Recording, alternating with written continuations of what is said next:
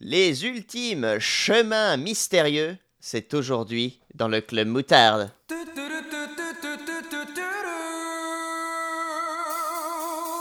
Club Club moutarde. Headshot maillot. Club moutarde. Oh yeah, the club of the moutarde. Del.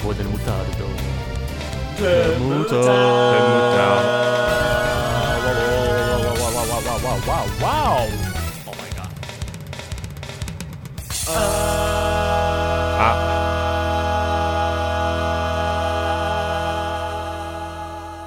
Bonjour tout le monde et bienvenue, bienvenue dans la saison 4 du Club Moutarde. Eh, c'est là que ça devient bien.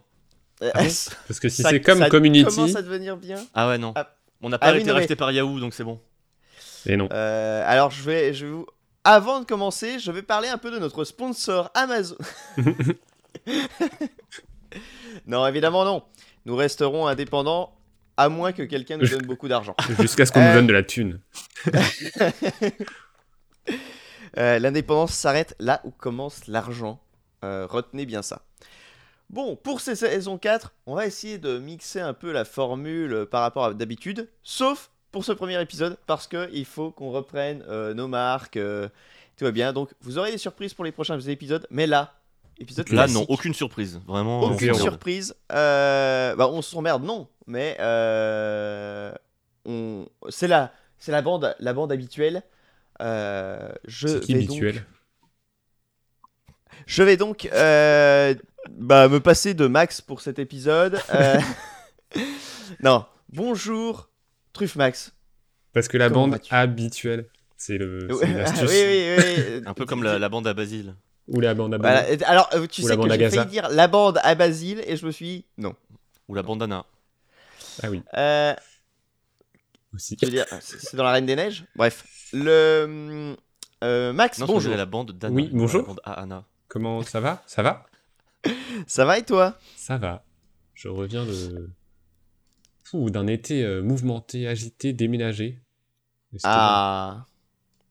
Eh bien, euh, eh ben, écoute, de quoi vas-tu nous parler aujourd'hui depuis ton nouveau lieu de résidence? Bien. Ben, après les avoir sortis du carton, euh, les avoir relus et m'être investi, avoir investi des heures et des heures dans cette lecture, je vais vous parler de Ultimate Spider-Man. L'intégralité. Ok. Tu, Wow. tu voudrais dire, tu vas nous parler d'un arc de comics euh, qui peut se lire euh, genre euh, indépendamment du reste ou c'est pas possible? Exactement. Oh, et on parlera oh là même là. de ce concept.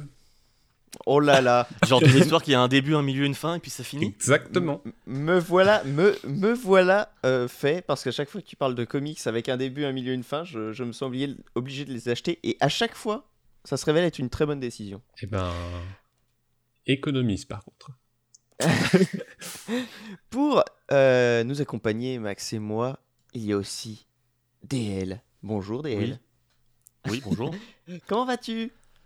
Euh, pas très bien. euh, je reviens d'un été un peu chiant. Mais euh, tranquille, la vie est belle. Ah, eh ben écoute, j'espère que la reprise du Club Moutarde te donnera l'énergie et le peps de Oui, ça commence déjà. cette année. Ah, voilà qui fait plaisir à entendre. De quoi vas-tu nous parler aujourd'hui? Euh, je crois que cette nouvelle sais- saison, c'est le, moment pour moi de faire le season final de mon arc euh, DL n'aime pas les JRPG. Euh, je crois que c'est définitivement terminé, puisque j'ai appris à les aimer, à en apprécier certains en tout cas, puisque je vais vous parler d'une grande et longue série de JRPG, à laquelle je n'ai pas tout joué, mais ça m'a quand même pas mal accompagné cet été, parce que c'est des jeux longs, putain. Euh, donc je vais vous parler de la série de Trails, et plus particulièrement de Trails of Cold Steel. Parfait, voilà, pour le coup, je serai totalement en terrain inconnu, donc j'ai hâte d'avoir ton avis. Toi qui est maintenant, finalement, euh, un expert. Expert. de JRPG, quoi. Je pense qu'on peut le dire, C'est l'expert de l'émission. Ah, Alors que moi j'aime ça, enfin au début j'aimais ça depuis le début en fait, voilà. C'est ça. Voilà, alors que ça, moi pour découvrir, il fallait trouver, voilà, il fallait découvrir mes goûts. J'avais 30 ans de retard, donc il fallait explorer. Exactement. Non, c'est une bien belle histoire, j'ai hâte d'avoir cet épisode final. Par contre, l'arc d'elle n'aime pas les mémos, ça, ça, ça, c'est pas fini. hein. Oui, et alors, je sais pas si ce serait vraiment pertinent d'en faire un sujet pour le coup.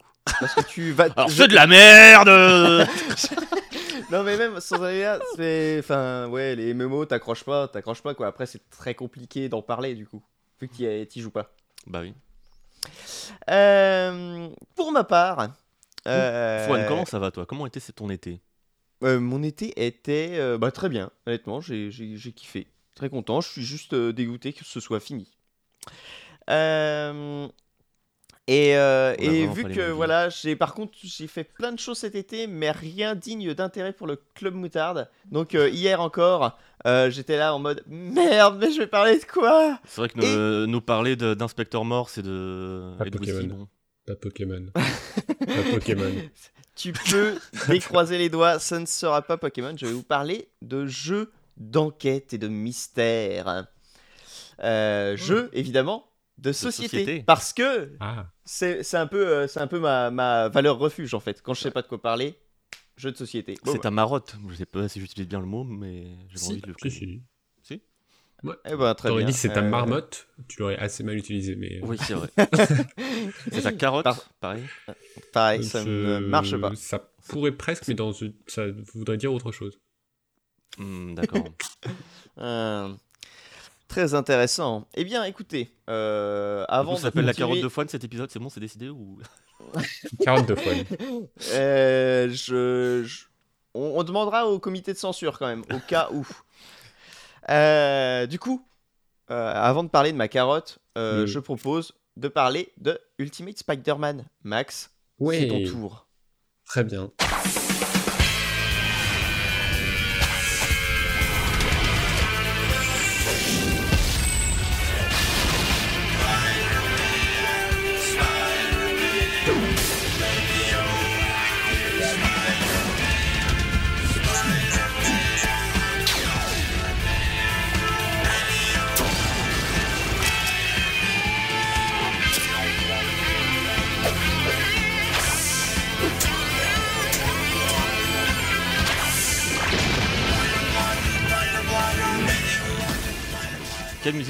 Tu, voudras mettre pour euh, parler de. Je vais, euh, alors, je vais mettre un truc sans, sans, sans, euh, sans rapport, mais je vais mettre le générique de The Amazing Spider-Man de mon enfance. Ouais, non, c'est Ultimate. Ah, c'est Oui, Ultimate, c'est pour ça. ça que j'ai dit sans Il y, aucun a, il rapport. y a la musique du jeu, si tu veux, du jeu vidéo Ultimate Spider-Man. Non, mais je, en fait, je, Je te l'enverrai je vais entendre après, euh, après que t'aies monté l'épisode. Ah oui, c'est vrai. Ah, c'est vrai que tu m'avais fait ça une fois. Tiens, au fait, euh, si t'as pas de musique. Mais, Mais il est sorti. Non. mais, mais enfin. Non, l'épisode n'était pas sorti, mais il était monté. j'avais dit si jamais, et j'avais envoyé le. C'était pas genre si jamais tu veux l'intérêt, c'est si jamais tu veux l'écouter, bien sûr. Oui, Je oui, partage. Oh, oh, je- Voilà, je partage. D'ailleurs, Fouane, si jamais j'ai une musique pour euh, l'épisode où on creuse les carrières. Écoute, euh, bah, c'est toi qui as les sources, donc euh, vu que tu ne fais plus de montage, euh, non. Zut. Mais euh, je, je me lance, je me lance. Je me lance. Allez, je me Bah lance. oui, mais on t'attend depuis tout à l'heure. Bah oui, mais Non, bon. mais là, on, là, on crée les bonus pour, le, pour les patriotes. Pour les Patreons, ouais. Euh, donc aujourd'hui, on va Que combiner en, patriotes. en un sujet toutes les qualités d'une bonne chronique du Club Moutarde, à savoir la redite et l'approximation. Puisque euh, j'ai envie de vous parler de Ultimate Spider-Man, une série de comics qui a été publiée aux États-Unis de 2000 à 2011. Sauf que pour parler de Ultimate Spider-Man, il faut euh, forcément que j'évoque, même brièvement, l'univers Ultimate. Et c'est là-dedans que s'offront à la fois la redite et l'approximation, puisqu'en dehors de Spider-Man, euh, je n'ai lu que Ultimate Super Hero, qui faisait partie d'une opération printemps des comics à, à 6 euros, et dont je vous avais déjà parlé euh, plutôt en mal, souvenez-vous, l'an dernier, enfin, il y a un peu plus d'un an.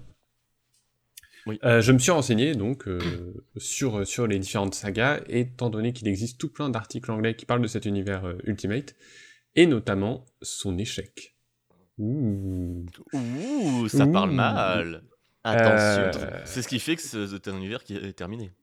Donc c'est cool. et c'est ce qui fait que c'est un univers qui est terminé. À l'origine, donc, les échecs.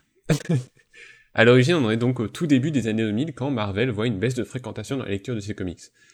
Euh, financièrement, ils sont même carrément dans le rouge et proches de mettre la clé sous la porte. Oh. Euh, il faut dire que euh, Spider-Man se remet doucement de l'arc, la saga du clone, qui a malmené le personnage, et globalement, la plupart des super-héros de la firme sont sur le déclin. Et surtout beaucoup moins populaire euh, qu'aujourd'hui.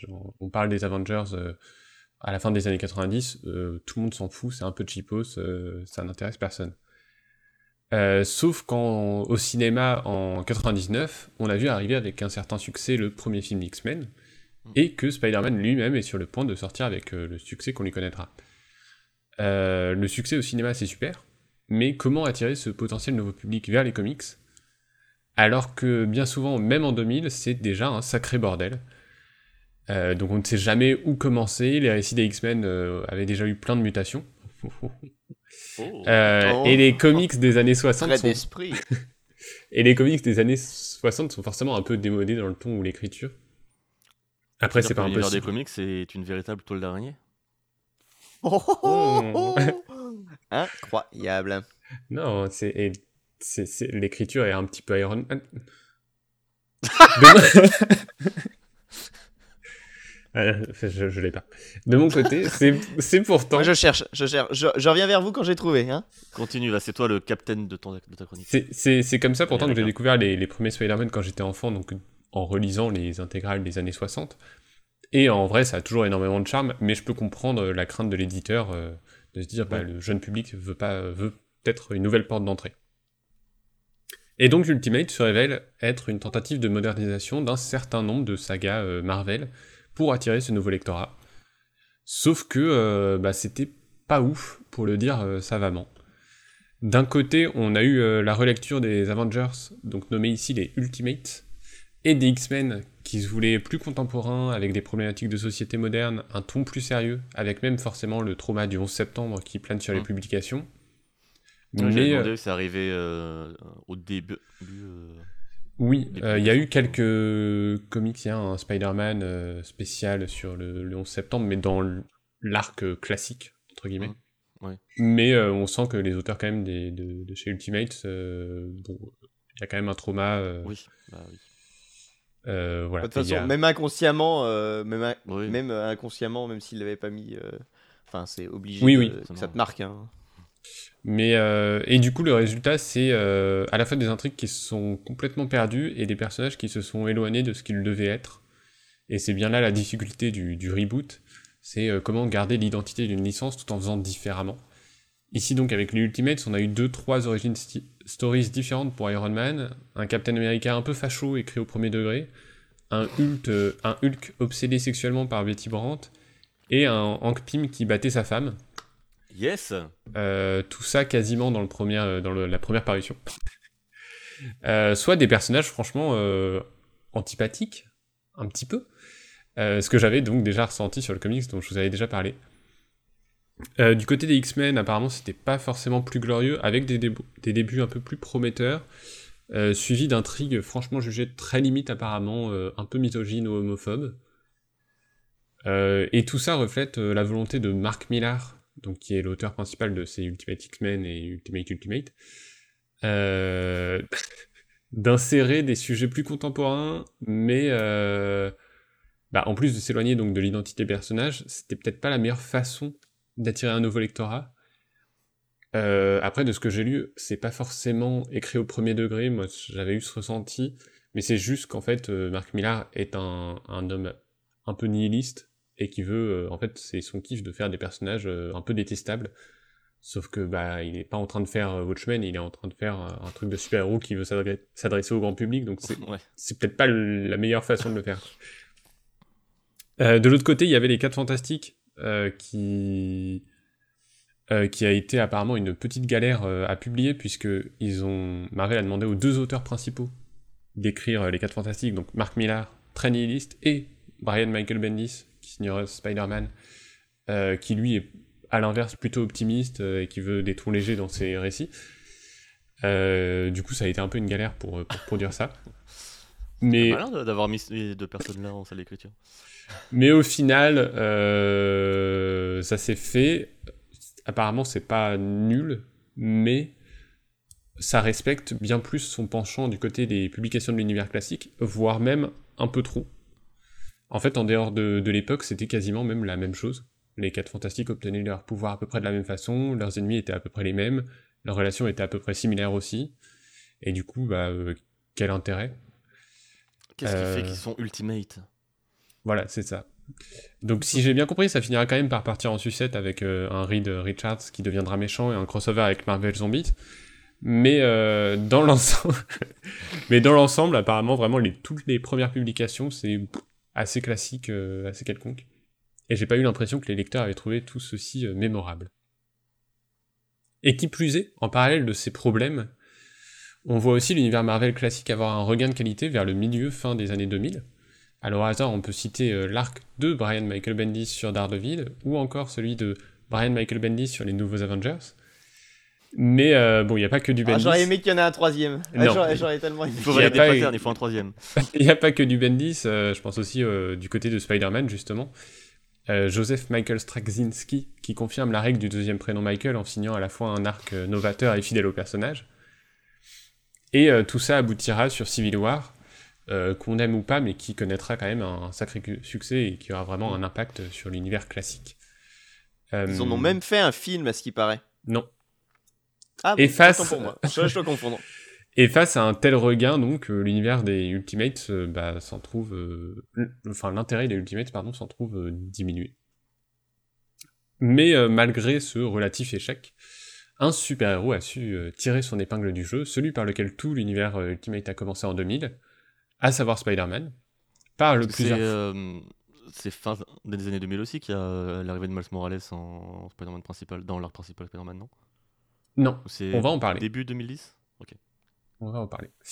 Euh, je- ne capacité à spoiler que tu as, ça me. J'espère ne pas me tromper et tu me mets forcément un peu le doute, mais bon, ça sera. Vous, vous vérifierez. je, je me souviens juste. euh, on en parlait dans, sur les forums de Gameblog à l'époque. Donc euh, c'était dans cette zone-là, vers 2010.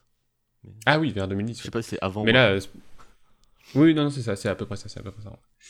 Euh, mais donc celui par lequel tout a commencé à savoir Spider-Man parle plusieurs fois nommé maintenant Brian Michael Bendis. Euh, ça raconte donc l'histoire de Peter Parker, un lycéen lambda qui lors d'une sortie scolaire se fait piquer par une araignée génétiquement modifiée. Euh, etc., etc. Vous connaissez l'histoire. L'oncle Ben qui meurt, les grands pouvoirs, les grandes responsabilités, Mary Jane et Gwen Stacy, le bouffon vert, Docteur Octopus, et tout ça et tout ça. Ah oui, alors, Et- par contre, euh, euh, la toile. Il a une machine pour le faire ou, ou ça lui Il a une machine pour le faire. Il a une machine. pour le Évidemment. faire. Il a une Il y a que euh, Tobey Maguire que ça sort naturellement de son corps ou. Euh, oui, et il y a un euh, personnage aussi dans Ultimate. euh, Il y a Spider-Woman à un moment Mhm. qui, qui arrive et elle, ça sort de ses doigts. Ce qui est très bizarre. ça sort directement de ses doigts, ouais. Ça, ça ne sort pas de. C'est pas une machine. Du coup, elle peut en faire euh, 10 d'un coup. Ça, c'est stylé par contre. Oui, c'est pratique. Euh, et donc, euh, le fait qu'on retrouve tout ça, c'est étrangement une grande qualité de Ultimate Spider-Man, c'est qu'on on connaît l'histoire en fait. Ça permet donc de les redécouvrir. Alors, modernisé, mais modernisé en l'an 2000, donc ça a déjà un peu vieilli aujourd'hui. Pas du tout en termes de rythme, mais euh, au niveau de la mode, des expressions ou de la technologie. Mais en fait, on a surtout au début, on a un- dans les premiers tomes, on, on a un vrai plaisir à relire l'origine story du personnage et en même temps de ses Némésis et, euh, et leur réinterprétation. Donc comment Norman Osborn va devenir le bouffon vert, comment Octopus va devenir Octopus, et euh, pourquoi euh, Jonah Jameson va détester Spider-Man. C'est souvent très réussi, il y a vraiment un côté intrigant à Ah attends, ce personnage, je connais son nom, comment va-t-il évoluer? C'est souvent très réussi, mais ça ne peut pas suffire. En se reposant uniquement sur ce procédé de redécouverte, la saga se serait essoufflée probablement comme les autres de l'univers Ultimate. Et ce qui fait qu'on reste sur euh, Ultimate Spider-Man et qu'on continue à lire, c'est que malgré la modernisation, malgré le style graphique radicalement différent, euh, ou, les, origines différentes des vilains, bah c'est euh, c'est Spider-Man en fait. C'est l'humour de Spider-Man, les problématiques de Spider-Man, les drames de Spider-Man. Bref, c'est tout pareil mais différent. Et pourquoi ce n'est pas redondant avec les comics originaux Euh, Et c'est là que tout mon talent d'argumentation peut s'exprimer parce que je- j'en sais rien, c'est juste cool en fait. ok, bien vu. Bien joué. C'est c'est juste cool, ça marche. Je sais pas, j'arrive pas à mettre le doigt dessus. Pourquoi je... Ça marche. Et c'est c'est le milieu, c'est un juste milieu impeccable entre différence et fidélité. Et j'ai retrouvé un pur plaisir d'enfant à, à redécouvrir les aventures d'un autre Spider-Man. Après, c'est un récit qui a énormément de cœur, Euh, c'est moins axé sur les problèmes d'argent de Peter, comme dans les années 60 ou dans les films de Sam Raimi, mais c'est présent. Euh, on retrouve aussi et surtout la crainte de voir son identité secrète révélée, ainsi que la crainte de perdre celles et ceux qu'il aime. Euh, tout le début de sa relation avec Mary Jane à ce propos est, est notamment très émouvant. Et, euh, et la dernière problématique, c'est aussi le vrai sentiment de solitude lié donc à ses- sa culpabilité et ses responsabilités et le fait que ça l'isole. Mm. Sauf que Bendis aime beaucoup trop son Spider-Man et veut malgré tout garder une légèreté tout au long des 11 ans de parution. Ainsi donc, si, sa solitude, lui pèse face à d'autres héros comme les 4 Fantastiques ou les Ultimates, qu'il croise aussi souvent et, et là, il y a aussi le sentiment de ne jamais se sentir à la hauteur face à ces autres, grands super-héros. Euh, le sentiment de solitude, lui, disparaît petit à petit euh, quand il va se lier d'amitié avec Johnny Storm, la torche humaine qui a son âge à peu près, euh, quand il va se mettre à sortir avec Kitty Pryde des X-Men, ou en formant un groupe de super-héros le temps de faire tomber le caïd avec Daredevil et d'autres. Et, euh, dans les derniers tomes, non seulement tous ses proches euh, connaissent son identité secrète, mais en plus, beaucoup d'entre eux vivent carrément sous le même toit, ce qui mène à des situations comiques forcément, mais c'est surtout une belle et heureuse évolution du personnage euh, qui démarra complètement solitaire et qui finit vraiment avec une bande d'amis, de proches, et c'est cool, et ça prouve que Bendis en fait il aime trop son personnage et il veut vraiment le faire évoluer. Euh, après, tout n'est pas parfait. Il y a des arcs plus ou moins réussis. Et je trouve d'ailleurs très audacieux d'avoir voulu refaire une saga du clone propre à cet univers et d'en avoir profité pour se permettre absolument tout et n'importe quoi. Donc c'est un arc qui avait qui existait déjà dans l'univers euh, classique et qui avait duré, je sais peut-être deux ans et et euh, c'était euh, n'importe quoi. Les gens ont détesté. C'était des décisions un peu absurdes, mais au final les gens n'appréciaient pas. Donc en fait deux tomes après ils revenaient sur la décision. Et donc là ils se sont dit bon bah pour le centième épisode de Ultimate Spider-Man, on va refaire notre propre saga du clone et euh, aucune limite quoi. Et on fait ce qu'on veut, on vous emmerde. Et ouais, c'est un peu ça. Donc c'est c'est à la fois euh, grotesque, euh, drôle, rythme- rythmé. Ça, par contre, ça l'est toujours. C'est un récit anniversaire et parfois un peu touchant, euh, avec un vrai tournant dans l'évolution de Peter. Mais euh, globalement, en fait, ça représente bien, même si un arc est moins bien, parce que vraiment celui-ci, euh, c'est un peu chaud quand même. Parce sent qu'ils font n'importe quoi, que ça les amuse, mais j'arrive pas trop à savoir s'ils sont premier degré ou pas. Mais même lorsqu'un arc est un peu faiblard, tout va beaucoup plus vite. Il n'y a pas 50 ans de comics à raconter ou à lire. La saga Ultimate, euh, c'est à peine une dizaine d'années. Et je pense que... Non, mais je pense que... Jimeno Hippo, c'est que 33 ans. hein. dans les 10 ans de parution, oui, de- d'un d'un truc aussi populaire que Spider-Man, ça va. Euh, je pense que Bendis aussi savait que ça n'allait pas s'éterniser et que dans tous les cas, il avait prévu une fin. Et comme dans les comics originaux, la, gest- la gestion du temps est très particulière parce que tout au long de ces 11 ans de parution, Peter Parker n'aura grandi que de 1 ou 2 ans à peine. Euh, c'est un élément assez spécifique à Marvel qui est un peu frustrant, mais qui se tient ici justement parce que l'auteur sait dans quelle direction aller et que ça reste le même auteur tout au long des parutions. Alors que dans l'univers original, si Peter ne prend que 10 ans en 50, par- 50 ans de parution, c'est parce que la compagnie est frileuse à l'idée de faire des changements radicaux en fait. Mm. Euh, et donc, bah bref, euh, Ultimate Spider-Man c'est vraiment très bien. Et même si je préfère les premiers tomes aux derniers, euh, ça garde une vraie consistance tout au long de l'aventure, aventure illustrée pendant 7 ans par Mark Bagley, qui amène son style et qui se marie parfaitement à l'univers. Les dessins sont détaillés, mais les personnages ont un style presque cartoonesque, avec des formes exagérées, que ce soit pour rendre le caïd très imposant ou Spider-Man très agile et donc extrêmement fin. Euh, si ça peut déplaire au tout début, quand on découvre le style, on comprend bien vite que celui-ci est parfait pour donner une impression de mouvement constant dans les cases. Et bien sûr, ce- cette qualité se manifeste d'autant plus dans les séquences d'action, euh, qui sont à la fois lisibles et dynamiques. Malheureusement, euh, si Mark Bagley revient illustrer les toutes dernières parutions d'Ultimate Spider-Man, concluant ainsi parfaitement la saga, ses successeurs n'ont jamais réussi à l'égaler, donc pendant trois ans ça n'a pas été lui. Donc il y a eu Stuart Timonem qui tâche de garder un style assez similaire pour que le design des personnages ne soit pas radicalement changé, et il garde un certain talent pour illustrer l'action, ce qui permet une transition en douceur avec euh, en douceur pour le lecteur. Mhm. Mais on perd quand même un peu l'identité visuelle de la saga, et c'est encore plus le cas avec euh, David Lafuente, dont les traits sont à la fois plus cartoon, euh, un peu inspiration manga, avec des environnements moins détaillés, des visages trop expressifs, presque chibi. Euh, J'aime beaucoup moins, ça fait numérique, ça- c'est beaucoup plus impersonnel, c'est aussi plus teenager, ce qui colle par contre à la période qu'il illustre, qui est bien ça plus ressemble euh, au bouquin. euh, Apprenez à dessiner manga. Ah, ah, ah. Bah quand même pas à ce point-là, mais mais oui, enfin c'est beaucoup plus simple. Ça paraît beaucoup plus simple quoi. Et après voilà, ça fait aussi donc plus teenager. C'est des dessins euh, Mm. Où ils semblent plus jeunes, plus enfantins. Euh, Donc sur Sachant euh, Netherman, c'est là que ça peut le mieux passer quoi. Oui, sachant que la période qu'il illustre en plus est celle qui est le plus centrée sur les relations euh, de Peter avec ses amis et ses romances. Donc, je comprends, mais euh, c'est vrai que c'est bon, je suis pas fan du tout.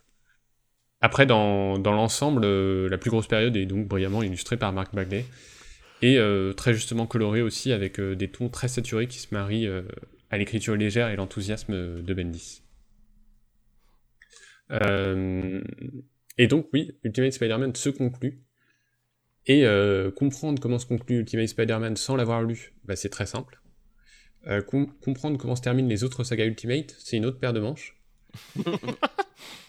Euh, ce que j'ai saisi, c'est qu'il y a l'événement Ultimate qui sera un tournant, presque une conclusion pour certains personnages. Je crois que c'est en 2009. Ah oui, donc l'événement Ultimate Ultimate, c'est ça? Euh, Ultimatum, pardon. Ah, ok. Ultimatum. Ultimatum. Ultimate Ultimatum. Euh, c'est un événement catastrophique euh, euh, donc créé par Magneto qui fera mourir beaucoup de héros. Pareil là, on ressent l'idée des attentats de puisque ça se passe à New York, c'est une énorme inondation. C'est un événement catastrophique. On sent voilà l'impact du 11 septembre, même si c'est mis dans, dans un contexte de super-héros. Donc un événement catastrophique qui fera mourir beaucoup de héros, en particulier chez les X-Men, mais pas que un peu pour élaguer tous ceux dont ils ne savent pas quoi faire et en même temps pour redistribuer les cartes. Euh, mais c'est pas la fin de l'univers Ultimate pour autant. Euh, c'est justement pour relancer, tenter de relancer, donc avec des nouveaux X-Men, avec des nouveaux personnages euh, pour remplacer ceux qui sont morts. De son côté, Ultimate Spider-Man se conclura en 2011 avec l'arc sobrement inti- intitulé La mort de Spider-Man. Après, je ne sais pas quelle série paraîtront encore dans les années qui suivent, ni si ce sont des réussites ou non. Euh, D'après ce que j'ai pu lire, pas trop. Euh, je sais juste que Bendis continuera malgré tout à écrire dans l'univers en faisant naître Miles Morales, euh, qui effectivement donc est un personnage qui est né dans l'univers Ultimate, et en lui faisant endosser le costume de Spider-Man. Ah, c'est c'est très... que dans Ultimate, c'était pas dans. c'est que dans Ultimate, mais c'est compliqué. Ouais, Euh, J'arrête là avec mes questions. c'est bon.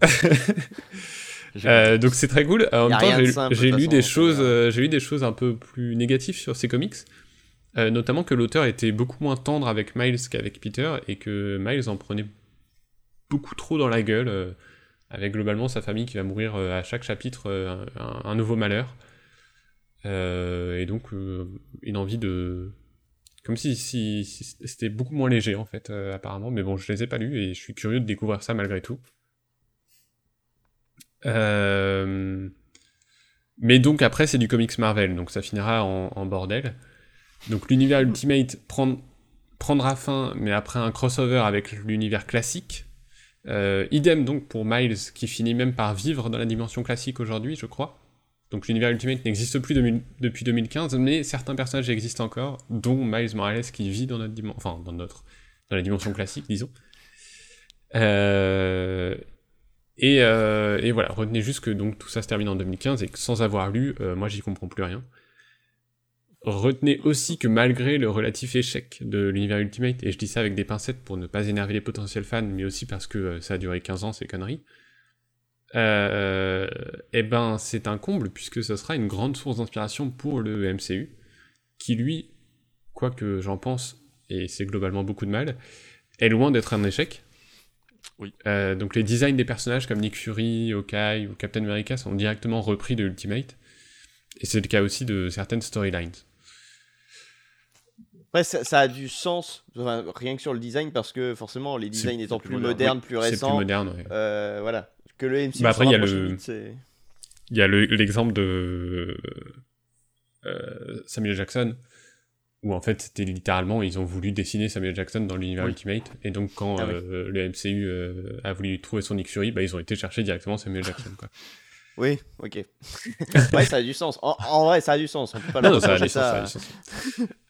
Euh, mais en ceci Ah, dit donc, voilà Ça coûte cher. En lisant simplement Ultimate Spider-Man, dites-vous que non seulement vous lirez sûrement le meilleur comics tiré de cet univers, mais qu'en plus le reste de cet univers est parfaitement intégré. On a vraiment la sensation de voir Peter évoluer dans un monde plus dense qu'on ne le voit dans ses récits. Euh, ses rencontres avec les autres super-héros sont toujours impactantes et le personnage de Nick Fury est vraiment très réussi. Sa relation avec Peter est, très cool euh, entre menace et allié pour notre héros, puisque vraiment au début c'est, c'est pas un allié quoi. Il découvre son identité et il lui fait bien comprendre que quand il sera euh, majeur, euh, ça sera son objet, quoi. Hmm. Euh, mais donc c'est très cool. Et quand on lit Ultimate Spider-Man, ça donne envie de s'intéresser au reste de l'univers. Euh, ce qu'il ne faut pas forcément Coup faire, mais... mais voilà, en tout cas c'est cool parce que ça marche. L'univers Ultimate, malgré tout, euh, marche dans l'univers, dans Spider-Man. Euh, après, comment se procurer tout ça Donc, en France, aujourd'hui, à l'heure actuelle, c'est très simple. Euh, il existe trois intégrales Omnibus, euh, Marvel Omnibus, euh, qui regroupent euh, tout Ultimate Spider-Man. Qu'est-ce qu'il y a C'est quoi ce nom Omnibus, en Marvel général, c'est... Euh, Marvel. Non, euh, Omnibus, en général, c'est des intégrales, ça existe aussi en littérature, euh, des collections Omnibus. C'est pour vraiment faire des, des trucs qui regroupent toute, euh, toute la saga d'un personnage. Ou... Et du coup, ça se prend sur euh, WSNCF Oh là là. Euh, et donc oui, il y a trois tomes. Et donc c'est un budget par contre, puisque le premier tome coûte 70 euros et les deux autres 90 euros chaque. Voilà. Euh, mais ça se Attends, conclut- Fouane, tu fais, tu fais les grosses yeux, mais tu nous parles de jeux de société qui coûtent 150 balles. Donc, euh, hein Bah, c'est moins cher. Après, voilà, c'est, chaque tome regroupe euh, un peu plus de 3 ans de parution, donc si on fait, si on Oui, compare avec, tomes. d'a- euh, de les acheter comme ça que d'acheter euh, chaque tome indépendamment. euh. oui, et si on compare même avec le prix d'autres plus petites intégrales qui coûtent en général autour de 30 euros, bah en fait, euh, ça regroupe un an, euh, tu fais x3, ça fait 90 euros, donc c'est cohérent. Mais forcément, ça demande un sacré budget, sachant qu'en plus, il y a une petite douille à la fin, puisque tu achètes les 3 tomes Ultimate euh, Spider-Man, on te dit bien qu'il n'y a que 3 tomes, sauf qu'en fait, tu n'auras pas la conclusion euh, si tu achètes uniquement les 3 tomes. Euh, il y a donc un quatrième, qui ne s'appelle pas quatrième, mais qui s'appelle La mort de Spider-Man, qui est, qui est donc le volume euh, où tout se finit, qui est sorti avant, me demandez pas pourquoi.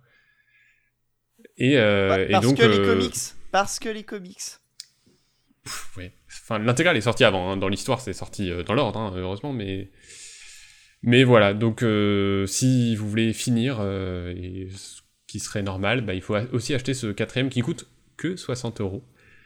Mais euh, la mort de Spider-Man, Ça spoil un peu. Ouais. c'est marrant d'appeler ça comme ça. Enfin, moi j'aime bien dans l'idée. Hein, c'est... C'est un peu les évadés du, du comics, quoi. C'est C'est vrai. Mais du coup, s'il meurt pas vraiment, je serais un peu déçu. Eh ben, je- pour le coup, je vais pas spoiler. mais euh, tout Euh, Très bien, très bien. Voilà. Euh, voilà, donc euh, c'est un budget, euh, donc euh, 70 euros, 90 euros, 90 euros, 60 euros. Mais euh, c'est fini. Donc une fois que vous avez déboursé euh, presque 300 euros, c'est fini. Et plus- vous avez la saga complète. Après les 300 euros, ça devient bien? Ah non. Et voilà. Et en plus, bah, vous n'avez pas forcément besoin de lire le reste des comics Ultimate. Euh, vous pouvez juste lire des articles en anglais sur le web euh, sans, sans comprendre ce qu'on vous raconte. Parfait. Voilà, oui, c'est une galère, c'est une galère, et s'il y a des, s'il y a des fans euh, de l'univers Ultimate qui, qui écouteront cet épisode, bah, je suis désolé, c'est une galère d'essayer de parler d'une saga qui, où les gens disent que c'est pas ouf, mais certains disent que, en fait, si, ils ont grandi avec, et d'essayer de comprendre pourquoi c'était pas ouf, et tout ça sans l'avoir lu, c'est un peu une galère, mais en même temps, euh, fallait que je recontextualise un peu tout ça. Non, tu t'en es bien sorti, tu t'en es bien sorti. Merci. Et du coup, pour euh, économiser, bah, je les emprunterai sûrement à un chroniqueur de podcast qui vivrait dans la même ville que moi. Enfin, un truc un- un- au hasard, au hasard. Au hasard, au hasard, ouais, au hasard. Euh, non mais merci beaucoup Max. Euh, bah déjà de me bientôt me prêter les tomes et, euh, et d'en avoir parlé. Euh, merci, c'était fort intéressant. Euh, ce que je vous propose, eh ben, c'est que je reprenne la main.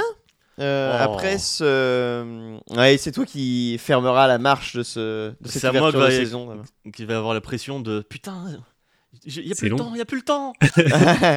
non, non, non. Alors Ne t'en fais pas. Qui pressé et qui s'est épongé. Non, ça va 30 minutes ça. Je Oui, vais oui. 30 minutes, ça va. Non, mais tout va bien se passer. Vous allez voir. Maintenant, on a mûri. Quatrième saison, on a mûri. On a beaucoup mûri.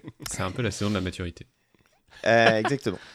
Euh, euh, je vais donc vous parler aujourd'hui de jeux de société, d'enquête et plus si affinité parce que je peux jamais m'arrêter.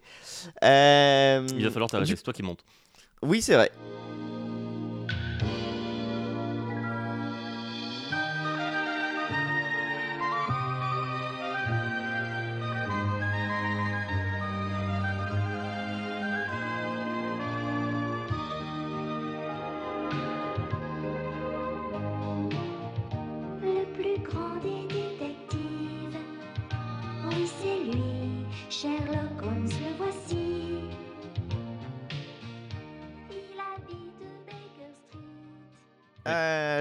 Euh, premier jeu, finalement, euh, peut-être euh, ouais, l'alpha des jeux d'enquête. Euh, C'est bien, merci. Sherlock, Sher- Sherlock Holmes, détective conseil. J'y ai joué Oui, ouais, Euh. beaucoup de monde y a joué. Oui. C'est- C'est lequel? C'est c'est bah, c'est Sherlock Holmes détective conseil. Euh, originellement et originellement édité chez euh, Istari et maintenant c'est Space Cowboy. Et maintenant c'est Istaros parce qu'il a évolué. Oh. Euh, c'est euh, pour moi la quintessence du jeu d'enquête, euh, tout simplement parce que c'est vraiment que que que de l'enquête. Mm. Il y a pas, ça, ça ressemble très peu à un jeu de société classique finalement. Vous n'avez à votre disposition qu'un petit livre d'enquête qui va, qui contient le scénario, une carte de Londres, la une du journal du jour et l'annuaire de Londres, et c'est tout. Avec ça, vous lisez l'introduction du, euh, livret et ça vous, bah, il y a un meurtre, enfin une affaire que Sherlock doit résoudre, mais ça l'emmerde, donc il vous envoie vous. Euh, et, euh, et du coup, bah, vous devez vous balader dans Londres, aller interroger les gens pour faire la lumière sur cette affaire. Ce qui est génial, c'est évidemment que dans le livret, il n'y a pas la réponse dans le déroulé. Il n'y aura jamais un truc genre Vous trouvez l'arme du crime avec les empreintes de Michel euh, Dupuis. Non, il n'y a pas ça, ce n'est que de la déduction, de l'observation, entre guillemets, parce que bah, c'est des paragraphes écrits, donc il y a très peu de choses à voir, mais euh, tout, est, tout est décrit, et donc vous allez devoir euh, démêler tout ça. Est-ce que c'est donc la même collection de jeux que Jack l'Éventreur et Sherlock Holmes? Enfin, Sherlock Holmes, Jack l'Éventreur, Aventure à West End Oui, c'est tout à fait la même collection. Euh, J'y ai joué aussi, c'est un enfer. Alors, justement, la- le, donc, le but du jeu, c'est évidemment de faire la lumière sur les événements euh, des différents scénarios. Euh, le but ultime du jeu, c'est d'arriver à battre Sherlock Holmes, c'est-à-dire à euh, comprendre l'intrigue en moins de pistes que lui. En moins Euh, d'étapes. euh, en moins d'étapes, Ça fonctionne voilà. en étapes où tu vas voir un tel, un tel, un tel. Chaque lieu, en fait, chaque euh, lieu de Londres, ça compte pour une étape. Et bah, euh, si vous mettez moins d'étapes que Sherlock Holmes, vous êtes vraiment un dieu. Et en effet, je pense que Oui. si vous arrivez à battre Sherlock Holmes, vous êtes un dieu parce que c'est impossible. C'est vraiment, ils ont fait, pour le coup, c'est plutôt, euh, je dirais, euh, euh, correct dans l'univers de Sherlock Holmes, c'est que Sherlock Holmes est le meilleur et, euh, euh, et c'est impossible de le battre. C'est vraiment genre, oui, Sherlock a résolu cette affaire en deux pistes. Tu fais quoi mais- Oui, en plus, c'est super agaçant parce qu'à la fin, il- c'est écrit comment il résout l'enquête Oui, et oui, pensée. T'es en mode, mais gros con. C'est exactement ça. Du coup, non, pour le coup, c'est vraiment euh, cohérent avec les romans euh, même de, de Conan Doyle. hein. Euh, donc euh, voilà, c'est vraiment de l'enquête pure et dure. Maintenant, il y a plein de boîtes de jeux qui existent. Moi personnellement, j'ai que la toute première qui été donc euh, éditée par Istari, mais maintenant, je crois qu'il y a plus que en vente, il y a plus que celle de Space Cowboy. Et ils en ont au moins 4 je crois. Euh, donc, si vous voulez vous y mettre, je vous conseille de demander à votre vendeur laquelle est la plus simple, parce que euh, les vendeurs savent. hein. concrètement euh, lesquelles sont vraiment dures et lesquelles sont plus simples. Donc commencez par la simple parce que je pense qu'elle sera déjà à un niveau de difficulté assez relevé. Bah, dans la première boîte, déjà, euh, ça évolue pas mal d'une enquête à l'autre. euh. Ouais, ouais, voilà, non, mais la difficulté est, euh, est pas. euh, Enfin, non, c'est corsé. C'est corsé, donc euh, attachez vos ceintures et allez-y. Mais c'est très très cool, honnêtement, Ouais, les enquêtes. euh, vraiment, en fait, c'est vraiment, tu décides euh, où tu vas de- dans Mm. Londres sur la carte, euh, vraiment euh, juste en réfléchissant. Et après, et après oui, quand tu vas à un endroit, tu as le, le, le texte à lire de euh, qu'est-ce que tu vois là-bas et de, des interrogatoires, Si, etc. En, en fait, c'est totalement un livre dont vous êtes le héros, Ouais. mais sans. C'est c'est pas eux qui te dirigent, c'est toi qui vas te diriger où tu veux. Dans, dans celle que j'ai fait, au pluriel, donc avec la boîte euh, Jack l'Éventreur, là, faut aussi avoir un esprit euh, bien bien tiré par les cheveux quand même pour, euh, Ah oui, non, mais. pour faire les je- déductions. hein, c'est... Ouais. Tout le temps. hein. Moi, il y a, il y a une enquête, il avait euh, euh, euh, un truc genre une, une petite statuette qui était tournée à 90 degrés d'un côté. C'était important. Tu vois Oui, et je ne sais oui. même plus pourquoi. Ouais, Il y a beaucoup fais- de détails qui sont importants. Et ce qui est Mm. marrant aussi, c'est qu'il y a dans la carte de Londres et dans le livret des, des, des lieux que tu visites, tu peux avoir plein d'en- d'endroits où tu vas et qui ne servent pas à grand chose. Oui, mais où il y a quand fait. même des, petits, des petites interactions et du coup c'est assez kiffant de c'est souvent le problème dans les jeux de- d'enquête c'est que bah, ils peuvent pas faire des trucs infinis où tu peux tout voir et tout demander etc Hum, et et t'es souvent un peu cloisonné notamment dans les jeux Sherlock Holmes c'est pas toi qui réfl- réfléchis en fait c'est Sherlock qui fait lui-même les déductions Mm. la plupart du temps parce que bah c'est cadré et tu peux pas tout faire mais là dans ce jeu t'as quand même une bonne marge de manœuvre euh, d'explorer d'expérimenter et là pour le coup c'est toi et les, co- les collègues autour de la table qui, qui doivent réfléchir. Et Mm. euh, c'est vrai que c'est assez kiffant, même si ça, ça fait des après-midi assez longues et assez épuisantes. C'est ouais. Euh, donc c'est entre 40 et 50 euros la boîte. Euh, normalement, enfin, je sais que moi dans la première boîte, il y avait je crois une dizaine d'affaires. Honnêtement, ça vaut largement le, le prix. hein. Euh, c'est c'est parce que il y a une affaire, ça, même si ça paraît être rien, ça vous prendra du temps et ça, ça, ça te prend facile 4-5 ça vous fera travailler. Ouais. Euh, en... deuxième, eh ben, je voudrais parler de Sherlock Holmes. Là, vous dites, tu te fous de ma gueule. Non, Sherlock Holmes, mais euh, la, déclinaison Bureau of Investigation, euh, qui est donc dans la collection, entre guillemets, Sherlock Holmes, parce que ça se base un peu sur le même système de jeu, avec le livret d'enquête, la carte, tout ça. Mais là, on est dans l'univers de Lovecraft. Donc, au lieu d'être à Londres, vous allez être à Arkham ou dans d'autres villes. Euh, et, euh, et vous incarnez des enquêteurs du Bureau of Investigation, l'ancêtre du FBI. Et euh, c'est même recontextualisé par rapport à euh, la nouvelle d'Innsmouth de, de, comment, euh, bah, de Lovecraft. Et, et donc voilà, vous avez des enquêtes, mais avec ce petit côté Lovecraftien où la règle du jeu vous dit attention, ici vous êtes dans l'univers de Lovecraft, du coup il y a des mystères qui n'ont pas de réponse. Ce qui ajoute encore une petite touche de sel en plus, parce que euh, c'est vrai que dans les Sherlock, il y a même des, affaires euh, parallèles euh, dans l'édition de base ou que vous pouvez découvrir ou non. Là, il y a des trucs où vous allez vous dire, euh, bah, je sais pas, pas, pas de réponse, c'est trop chelou, et ça vous met encore plus dans, l'ambiance finalement bah, de Lovecraft et tout ça. Euh, gros point fort aussi du jeu, c'est que contrairement au Sherlock Holmes Détective Conseil, il y a une vraie diversité dans le gameplay d'affaire en affaire. Je ne révélerai rien parce que ce serait dommage, mais il y a euh, des affaires euh, classiques et des affaires où ils ont vraiment changé la manière dont vous allez aborder le truc. Il y a même une affaire où, avec, avec Elsa, quand on l'a commencé, on a sorti le truc, on a, on a lu le principe, et on a fait non, non, ça on le fait pas ce soir, non, ça. euh, euh, C'était en soirée, et on s'est dit non, ça on, on va attendre, on va le faire euh, ce week-end, un après-midi, quoi. Et donc on s'est, c'est vraiment, on a lu le truc, on a fait, et euh, on a fait non, ça va être génial, mais un après-midi parce que là en soirée on va mourir, quoi. Donc euh, non, vraiment c'est très très très très cool. Euh, par contre, euh, le point négatif, c'est que ça coûte quand même 40 euros et il y a que 4 ou 5 à faire, je crois que j'ai ou- j'ai oublié. Ça doit être 5, il me semble que c'est 5. Mais voilà. Il n'y a pas Donc d'extension? il n'y a pas d'extension. Non, mais s'il y avait une extension, je la prendrais tout de suite parce que c'est plus cher. Enfin, pas au le ratio nombre d'affaires euh, prix comparé à une boîte de Sherlock euh, détective conseil classique est vachement euh, moins intéressant. Mais ouais, c'est enfin rien que dans l'évolution, enfin les non les changements ca- carrément drastiques de, de gameplay et les idées qu'ils ont sorties euh, de par l'ajout de Lovecraft pour euh, pour ce truc-là, c'est vraiment vraiment très bien.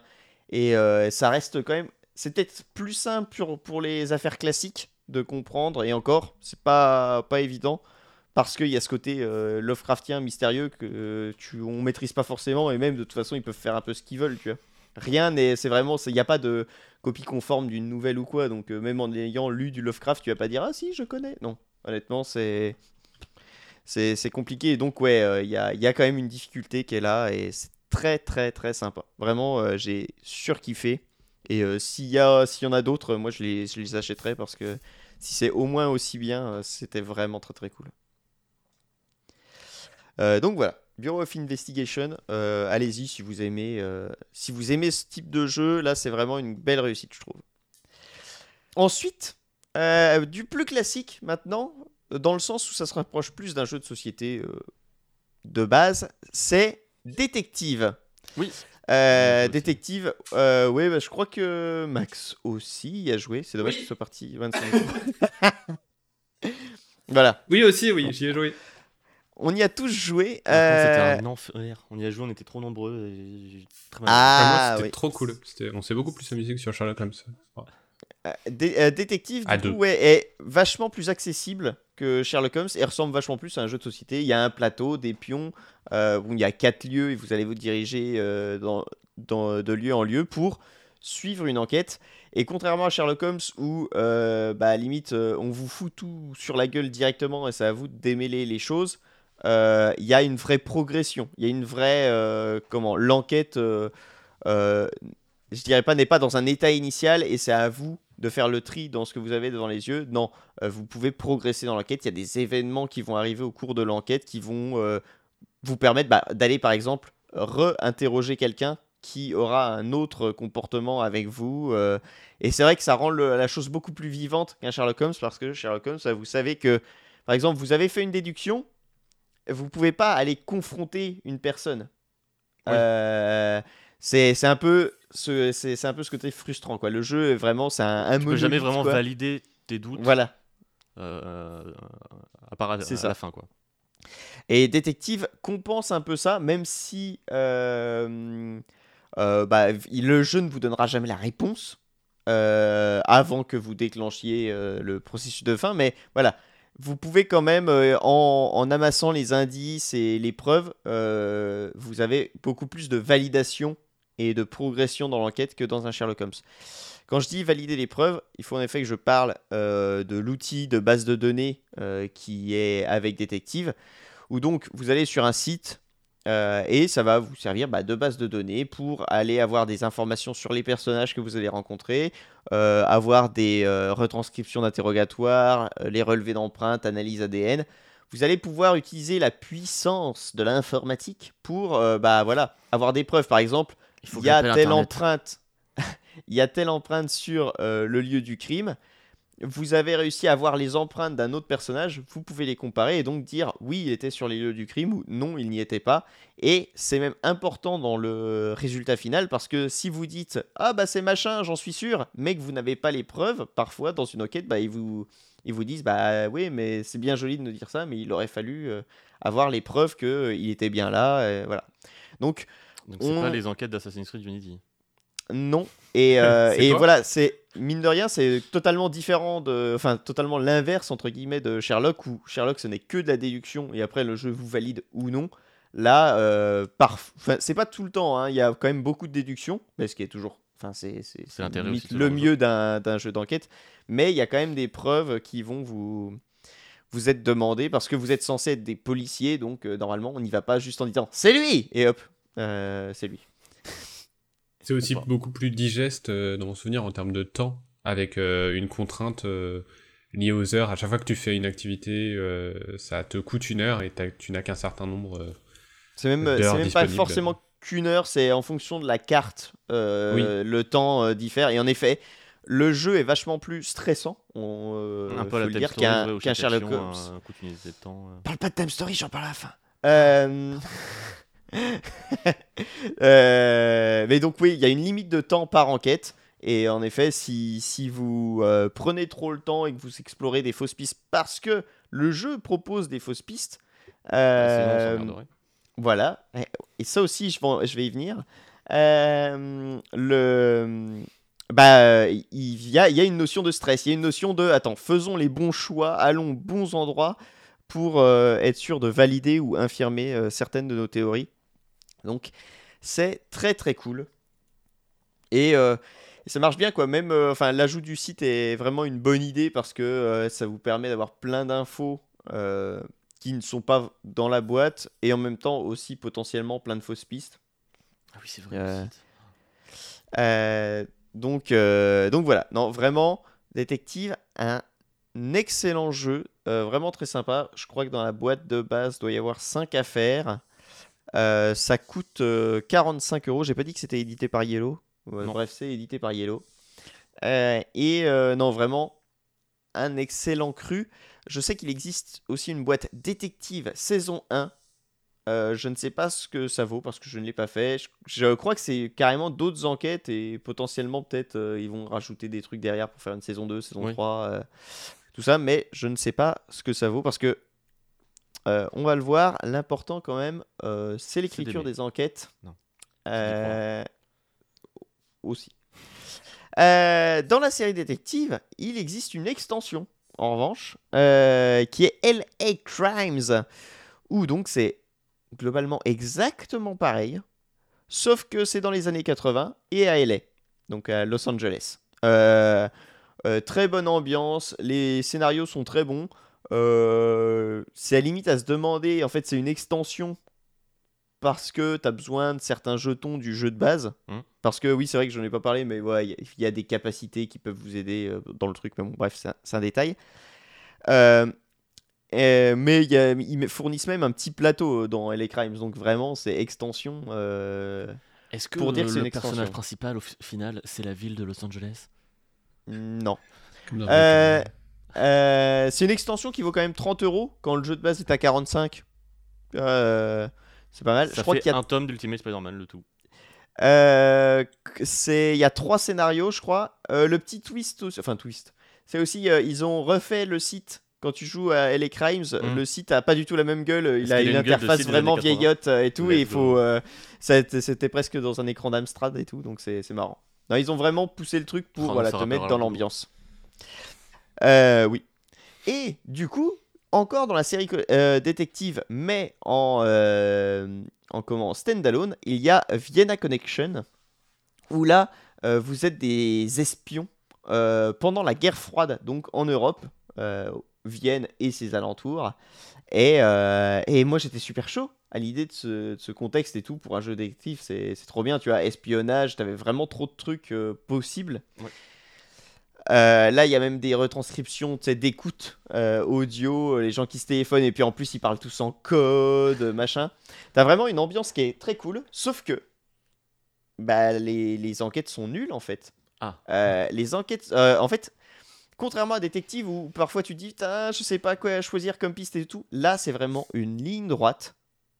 Ce qui est donc le pire qui puisse arriver dans un jeu d'enquête. Mm.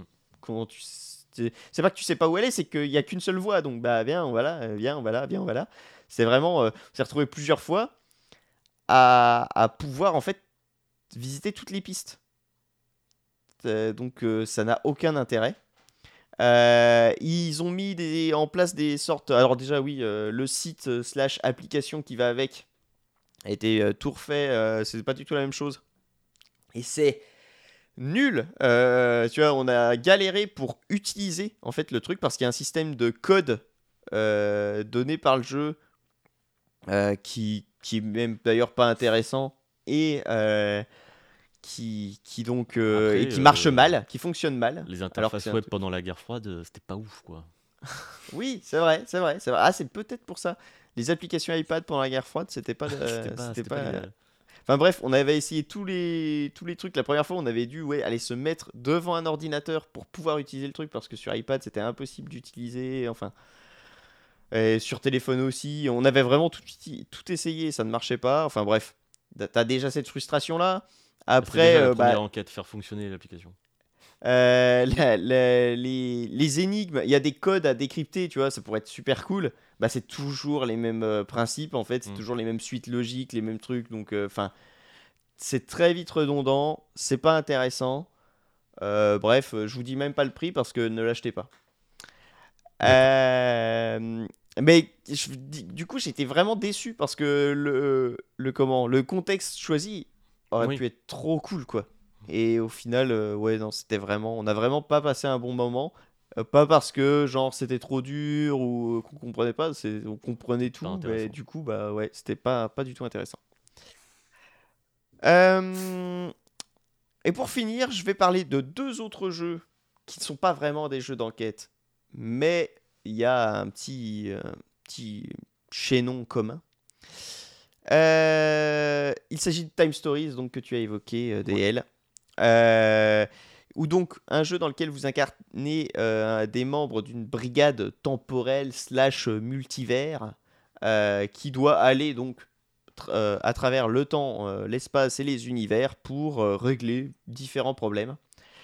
Euh, ça lorgne un peu du côté du jeu de rôle parce que vous allez choisir un personnage et en fonction des univers où vous êtes, vous avez différentes caractéristiques, euh, compétences, tout ça.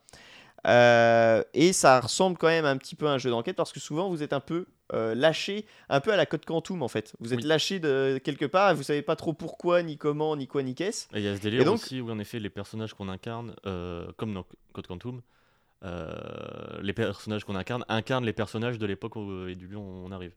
Exactement. C'est, vous, vous êtes finalement, vous êtes ouais, transféré dans quelqu'un. Ouais, ouais, ouais, ouais, ouais. Non, mais en Mais plus, du coup, dans- ouais. au fur et à mesure des boîtes de Time Stories, il y a un genre de métalore euh, Oui. qui se développe, qui m'a un peu fait penser au, au kiff qu'on avait à l'époque à découvrir le, le métalore de- d'Assassin's Creed. Et évidemment, euh, Max était comme un fou, euh, Panda.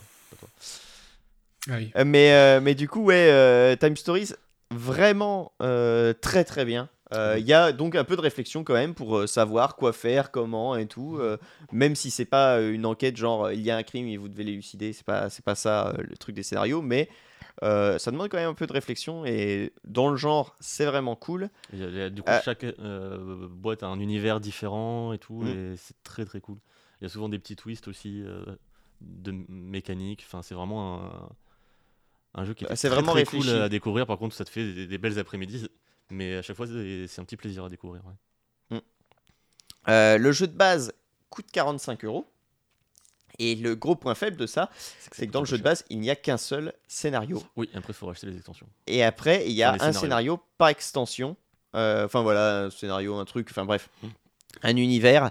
Euh, c'est 25 euros l'extension. Donc vous pouvez dire, là là, mais ça commence à faire. Alors, euh, astuce, vous faites un groupe de joueurs et vous savez que vous allez tout faire avec les gens et donc vous, achetez ça à plusieurs, ce qui Oui. allège vachement la note. Ou, autre astuce, si vous avez une super boutique, certaines boutiques euh, font la location des extensions. Oui, vous, vous pouvez les, les ramener. les Du coup, euh, tu payes 10 euros ton extension au lieu de la payer 25 et à la fin tu la ramènes parce que de toute façon c'est à usage unique. Une fois que tu as fait le scénario, il y a peu de chances que tu aies envie de le refaire à part si c'est euh, genre. peut-être que ans là je après, pourrais- avec des nouvelles personnes. Quoi, Voilà, mais- peut-être que là moi je pourrais le refaire et apprécier. Et encore, je pense qu'il y aurait des trucs qui me reviendraient. Ouais, en y rejouant, tu diras Ah oui, euh, lui c'était ça, machin. ouais, donc euh, ce serait un peu chiant, surtout si t'es avec des gens qui ne l'ont jamais fait. Oui, ça, c'est un truc insupportable. Euh, mais bref, ouais, euh, Time Stories, non, c'est vraiment très très bien. Euh, c'est c'est à faire, mais voilà, faut, faut réfléchir un peu pour le budget, que ça revienne pas trop Pour cher. le parce que budget et le euh, temps. Parce qu'à chaque fois, il faut quand même. euh, Ah oui, il faut caler un après-midi, un petit après-midi pour. euh, appelle, euh, ouais, un beau 14h à 19h30 quoi. Ouais, ouais, ouais, c'est les. Après, voilà, c'est. Enfin, tant mieux, j'ai envie de dire, parce que c'est des. des, des... C'est c'est vraiment des scénarios. euh, Mine de rien, t'as pas envie d'arrêter une fois que t'es dedans. ouais, euh, ouais, quand t'es dedans, C'est très haletant. Comme tu disais, il y a une limite de temps. Enfin, il y a du stress, il y a du truc. euh, Enfin, et il y a des twists dans pas mal de scénarios. Ouais, le, rythme est très euh. bien géré. Au début, euh, Mhm. t'explores un peu de lieu en lieu, mais en même temps, si tu explores trop, bah, tu perds trop de temps, mais tu as envie aussi de- d'explorer et au fur et à mesure, euh, l'histoire se développe. Et vu qu'à chaque fois, c'est des ambiances différentes en plus. euh, Mm, C'est ça. Et puis toujours les ce- ce ambiances petit souvent kiff, sont. euh, quand t'as fini euh, de dire Ah, c'est quoi la, euh, la, la prochaine qu'on fait tu vois oh, la prochaine Ouais, du c'est dragon oh, let's go ça a l'air trop bien oh il y a Euh, un truc avec le- euh, une- Je crois le truc de la boîte de base, c'est dans un asile, c'est ça? Ouais. Ça commence, c'est direct dans l'asile et tout. Enfin bref, il y a vraiment plein d'ambiances différentes, donc c'est vraiment un truc euh, euh, pareil un peu genre à Miami ou non à Hollywood dans les années 80 euh, Ouais, non, il y a plein plein de trucs, c'est. trop cool. Et je crois même que euh, il y a moyen de récupérer des des genres de modes, des scénarios faits par les gens. Euh, parce que je sais que tu peux euh, créer tes propres scénarios euh, sur le site, je crois. Et je me demande à quel point ils éditent ou euh, si tu as moyen de jouer de manière plus ou moins gratuite au scénario des d'autres joueurs. Je sais pas exactement comment c'est fait, mais j'avais vu qu'il y avait cette mécanique-là. Ok. Oh bah tu vois, je ne savais pas. Euh, et du coup, pour conclure, euh, j'ai retourné sur un jeu de société vraiment euh, beaucoup plus classique, euh, qui sont les bonne lettres de Whitechapel. Euh, les lettres de Whitechapel, euh, éditées par Don't Panic Games. Ah oui, Time Stories, édité par Space Cowboy, encore eux, les mêmes que Sherlock. Euh, Space Cowboy. Exactement. Euh, les lettres de Whitechapel, donc édité par Don't Panic Games. Euh, là, pour le coup, on est plus sur un jeu de chat à la sou- et la souris. Il y a un joueur qui va incarner Jack l'Éventreur et les autres joueurs vont incarner les policiers. Et euh, Jack l'Éventreur doit euh, aller tuer euh, un certain nombre de vierges par nuit. Et les policiers doivent et donc après il doit retourner à sa planque et les policiers doivent bah, arrêter Jack l'Éventreur et trouver sa, planque. Et c'est un jeu avec, en fait, où j'adore le rythme. Parce qu'au début, bah, forcément, les flics sont totalement démunis. Ils ont aucune piste sur où peut être Jack. Et plus le, le temps avance, plus forcément les policiers resserrent les taux. Et c'est une galère pour Jack euh, de leur échapper. Et vraiment, il y a un stress qui va euh, crescendo dans le jeu et que j'ai trouvé vraiment à chaque fois que j'y ai joué vraiment très bien. Donc, un- euh, rien que assez pour ça- équilibré où il y a quand même un, un truc où si tu joues Jack Honnêtement- l'Éventreur au début, tu t'amuses, tu t'amuses, et tu sais qu'à la fin, au final, tu vas finir par perdre. Non, non, euh, c'est honnêtement, ça se fait si. Après, faut bien se débrouiller. Tu vois, l'idée justement avec Jack, c'est d'arriver à ne pas laisser trop de traces euh, ou alors de donner des fausses pistes. Mm. Vu qu'en gros, voilà, les enquêteurs vont voir là où t'es passé, mais tu peux essayer de laisser des fausses pistes parce que c'est toi qui gères ton itinéraire pour retourner à ta planque. Enfin voilà. Il y a du mind game, il y a du truc, mais à la fin, de toute façon, l'étau se resserrera toujours. euh, et donc, ouais, non, c'est vraiment, vraiment assez sympa. Euh, rien que pour ouais, cette tension quoi de la chasse à l'homme qui est euh, partagée des deux côtés quoi parce que c'est Ouais. vraiment euh, je vais la voir ou euh, je vais me faire gâter euh, c'est, donc c'est non c'est vraiment très cool. Un bon un bon petit jeu qui là pour le coup bah du coup est beaucoup moins enquête mais il y a quand même un petit côté essayer de déduire ce que l'autre pense. Et bah ce côté versus aussi est toujours sympathique Ah, si ça dure vous- combien de temps, si les parties? je sais plus je pense c'est peut-être deux heures Ok. ça doit être un truc comme deux Je vois bien le truc où quand on euh, si on y joue, ce sera forcément euh, Panda qui voudra être Jack l'Éventreur. Et après, je pense, allez, à moi, moi, moi, moi, moi. Mais euh, si ça dure trop longtemps, euh, trop- trop. Ouais. gagné. Oui, euh, non, c'est c'est sûr que si, tout le- si toute la table doit être Jack l'Éventreur, tu prévois la journée et à la fin, je pense que t'es lassé quand même. À la fin, même si bon, le jeu est bien, euh, C'est pas fait pour y jouer même jeu, 5 fois d'affilée, quoi. Je pense pas. Euh, et donc, oui, ça coûte 45 euros, donc un prix, euh, ma foi, euh, je dirais correct. Bah, pour un jeu qui, du coup, lui, a de la rejouabilité hein, par rapport au oui, jeu oui, bah, par rapport, c'est vrai, c'est à peu près les mêmes. C'est à peu près les mêmes prix que les autres trucs, mais euh, où là, euh, chaque partie est unique parce que tu, tu choisis ta Mm. planque dans Londres et après, euh, let's go quoi. De toute façon, quand tu l'achètes, tu, tu sais que tu auras au moins chacun des, des personnes de, de ton groupe qui, qui voudra jouer Jack. Donc, C'est vrai. ça, fait, ça fait au moins un certain nombre de parties prédéfinies. Euh, et donc voilà, c'était ça, ma petite sélection de, de jeux euh, de- d'enquête, mystère, euh, tension. euh. Tu vois, parce que la dernière fois, tu avais fait une petite sélection de jeux de société pour Noël, mais on avait sorti l'épisode genre euh, le 26 décembre. Euh, là, on prend le C'est temps. bon. Septembre, C'est septembre ça. est là. euh, Ouais, vous, c'est ça. Maintenant, vous, vous les savez. tirages de euh, Père Noël secret vont bientôt arriver. Attention. euh, bah, Faites-vous plaisir. Honnêtement, j'ai pris du plaisir sur tous les jeux que je vous ai cités, sauf Sauf. euh, Viana Connection. Euh, je- C'est pour ça que je vous en parle, hein, pour pas vous faire prendre. Et puis du coup, maintenant que j'ai fini, on va pouvoir passer finalement à la série des 28 jeux Non. qu'a fait DL. euh, DL, on nous parler depuis de, si longtemps. de Legend of Heroes.「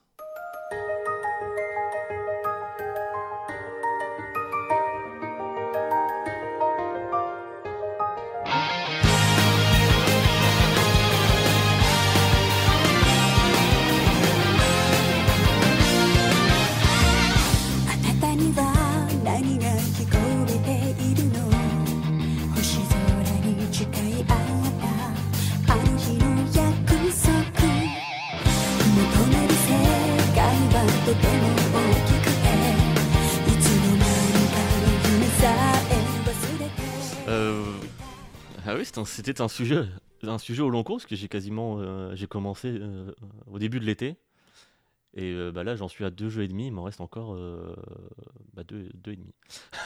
Je suis à la moitié de la série des Cold Steel, qui fait partie de la série des Trails, qui fait partie de la série des The Legend of Heroes. Développé donc par le studio Neon Falcom, un studio donc japonais en Occident surtout connu pour la série des Is, euh, cette série d'action RPG euh, ultra nerveuse avec des musiques qui défoncent.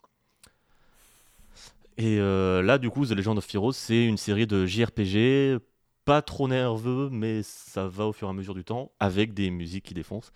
Euh, parce que s'il y a un truc qui caractérise euh, Neon Falcom, c'est euh, les musiques qui défoncent et les graphismes datés. Euh, donc euh, à la base, Neon Falcom c'est un, petit studio euh, japonais qui développe surtout des donc des actions RPG avant que le terme action RPG existe même sur PC uniquement au Japon.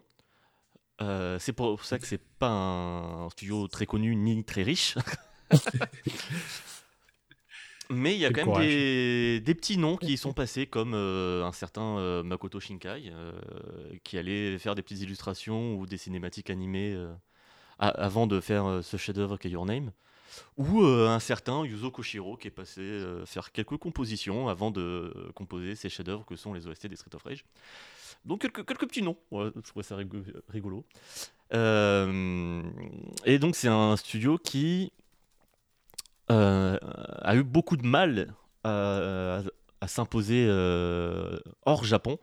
Il y a toujours eu un petit succès un peu, euh, niche au Japon parce que bah, euh, même si euh, c'est jamais sorti sur les grosses consoles euh, et qu- quand leurs jeux sont sortis sur grosses consoles, euh, Super NES ou quoi, bah, c'était des commandes donc pas ouf. Euh, mais il y a quand même eu un petit, euh, un petit cult following euh, pour leurs jeux d'action qui était au final assez uni- unique à l'époque euh, de euh, faire des systèmes un peu RPG mais, qui mélangent l'action. Euh, alors de l'action en mode années 80 sur des ordinateurs, hein, donc c'est quand même assez limité. Mais ça avait quand même son, charme et il y avait des, une propension aussi à, écrire des trucs, même si c'était, ça restait assez sommaire. Il y avait une envie aussi d'écrire des histoires et des mondes. Et c'est quelque chose qu'on va retrouver surtout dans, dans la série Trails, moins dans les Is, qui, qui, eux sont vraiment axés sur l'action ultra dynamique, ultra satisfaisante. euh, vraiment le plaisir manette en main dire- directement dès les 20 premières minutes de jeu. Euh, mais malgré tout, euh, les jeux Neon Falcom ont fini par s'imposer un petit peu au fur et à mesure que ils se sont mis à sortir leurs jeux sur euh, Windows. Vous savez, cette euh, pe- petite plateforme euh, PC un peu populaire. Indé. Des- Je crois même qu'il y a eu un, moment, un tournant dans, dans la boîte où le fondateur de Neon Falcom euh, s'est barré parce qu'il disait non, mais vous voulez faire des jeux sur Windows, mais ça marchera jamais. Euh, alors je me casse. Bon, bah, Ah, Il y a, y a Ah, des gens ok. qui ont du nez comme ça. hein. il y a des gens qui du. Euh, Euh, bon, D'ailleurs, euh, tiens, gens qui ont du nez, ça peut être des gens très compétents. hein. Les, les journalistes de Canard PC, ils ont bien dit que les Sims ça marcherait jamais. c'est du vrai. coup, euh, voilà. Euh, on se souvient du fameux tous les voyants sont tout rouges pour la Switch. Euh, Oui. euh, ce non, qui est fou, mais c'est qu'il avait raison. simple. Ce qui est fou, c'est qu'il avait raison. tout les- la règle de Nintendo est simple. Une console sur, Sur deux. deux. C'est tout. La prochaine, La prochaine, sera un aïe, flop. aïe, aïe, aïe. Bah, la 3DS, ça allait malgré tout, au final. Bref. euh, Et surtout, en Occident, euh, euh, Steam, euh, voilà, le, le moment où Union Falcom s'est dit hey, on a plein de jeux. euh, Peut-être que les Occidentaux euh, qui kiffent les trucs de Wii, bon, on pourrait peut-être le ressortir nos vieux jeux, faire des petits remakes, l'air de rien, hop, et balancer ça sur Steam, voyons si ça marche. Bah oui, ça marche. Les gens sont demandeurs, donc euh, bien joué. Donc Mhm. euh, voilà, malgré euh, toujours des problèmes et des délais de localisation, surtout sur la série dont je vais parler, euh, parce que bah, c'est des jeux beaucoup écrits et euh, bah, traduire, ça prend du temps et de l'argent.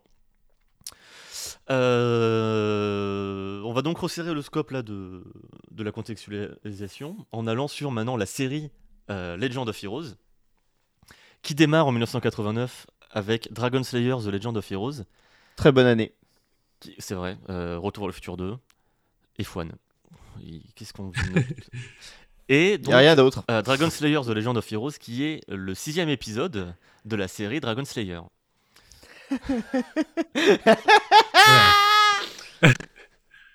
Oh, ça va, hein. mais comics, c'est très facile en fait. Je sais pas pourquoi vous. Attendez, attendez. Donc voilà, c'est le premier épisode de la série Dragon Slayer. Et en- ça marche bien, donc euh, euh, ils font euh, Dragon Slayer The Legend of Heroes 2. Voilà, quelque part, c'est un peu comme Call of Duty Modern Warfare 2. euh, voilà, on, on connaît. Ensuite, donc, il y a The Legend of Heroes 3. Donc, on oublie Dragon Slayer, qui sort au Japon et aux États-Unis, qui est connu sous le nom de The Legend of Heroes 2. Ah oui, mais aussi c'est. Prophecy of the Moonlight font, Witch, euh, et qui est le premier épisode de la trilogie euh, qui se déroule dans euh, le continent de Gagrave. Gagarve. Euh, hein. Coucou à Gagar. coucou à Gagarve. Toujours dans nos cœurs. Où là, donc, c'est la première tentative un peu de, de Falcom de faire un- une série qui se déroule sur plusieurs jeux euh, dans un même pays, ou en tout cas dans un même euh, univers, et donc de développer un petit peu euh, la géopolitique, de retrouver des, personnages d'un d'un jeu à l'autre qui vont évoluer dans des endroits différents, etc. Une tentative un peu de, de world building. Donc ensuite, il y a euh, The Legend of Heroes 6 au Japon, euh, qui aux États-Unis, après donc The Legend of Heroes 2 s'appelle tout court The Legend of Heroes euh, Terre of Vermilion, qui est donc le deuxième épisode de la trilogie Gagarve. Ah, ah, non mais là pour le coup, il y a vraiment, ils ont vraiment craqué, tu vois. Non mais oui. Et ensuite, euh, la trilogie Gagarve se finit avec euh, The Legend of Heroes 3, Song of the Ocean, ou The Legend of Heroes 5 au Japon, évidemment. Au Japon pour le coup, c'est bien. Pour l'instant, ça suit. euh, C'est The Legend of Heroes, The Legend of Heroes 2, 3, 4, 5, ça. Euh, et qui est donc la, la- la fin de cette trilogie Gagarve et de ce coup d'essai pour euh, euh, Neon Falcom de, de world building sur plusieurs jeux. Euh, ce continent-là, enfin cet univers de Gagarve, c'est quelque chose qu'on ne retrouvera pas par la suite. Euh, c'est vraiment avec- le prochain The Legend of Heroes et donc le premier épisode de la série Trails euh, que va se lancer l'énorme chantier de, de Falcom qui est encore en cours aujourd'hui, euh, 20 ans plus tard. Et on est à peu près, d'après Falcom, à la moitié de la série Trails. Ah oui. Putain, alors je c'est- vous- c'est comme quand l'auteur de One Piece dit Non, mais là c'est c'est bientôt fini, j'en ai encore pour 4-5 ans et c'est bon. Je vous Est-ce link. qu'ils font euh, comme euh, Marvel, ils annoncent euh, le- les années à venir, Non. les épisodes à venir Non, non. Je, je vous link le- je vous ai linké une carte euh, du continent de Zemuraya qu'on pourra mettre en, en companion app pour l'écoute du podcast. Pour les Patreons, pas pour les Patreons. Euh, Exactement, uniquement en bonus puisque les autres personnes ne peuvent pas ch- chercher euh, Zemuria sur Non. Google. Euh, Non. Donc le principe de la série Trails, Ah c'est oui. qu'elle se déroule sur ce continent, euh, qui ressemble un peu à l'Australie et c'est un pur hasard. Et donc pour l'instant, ce qu'on connaît de Zemuria, c'est ce qui n'est pas en noir, donc il reste quand même une grosse partie à découvrir. Euh, La moitié, hein. pour ceux qui écoutent euh, Voilà, la moitié- quoi. euh, la moitié euh, est Mm, La moitié est est dans le noir, sauf un Sauf petit un petit bout qu'on nord. voit là. un moment dans les souvenirs de Trails euh, the Third. Bref. Euh, donc commence Trails in the Sky.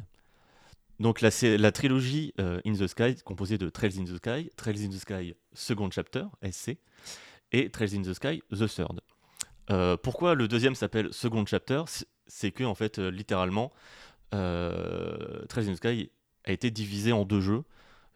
parce que c'était trop gros et au bout d'un moment, il faut sortir un jeu parce que ça coûte cher de développer sans rien sortir. Donc, ils ont littéralement coupé le, jeu en deux, dont Trails in the Sky et Second Chapter.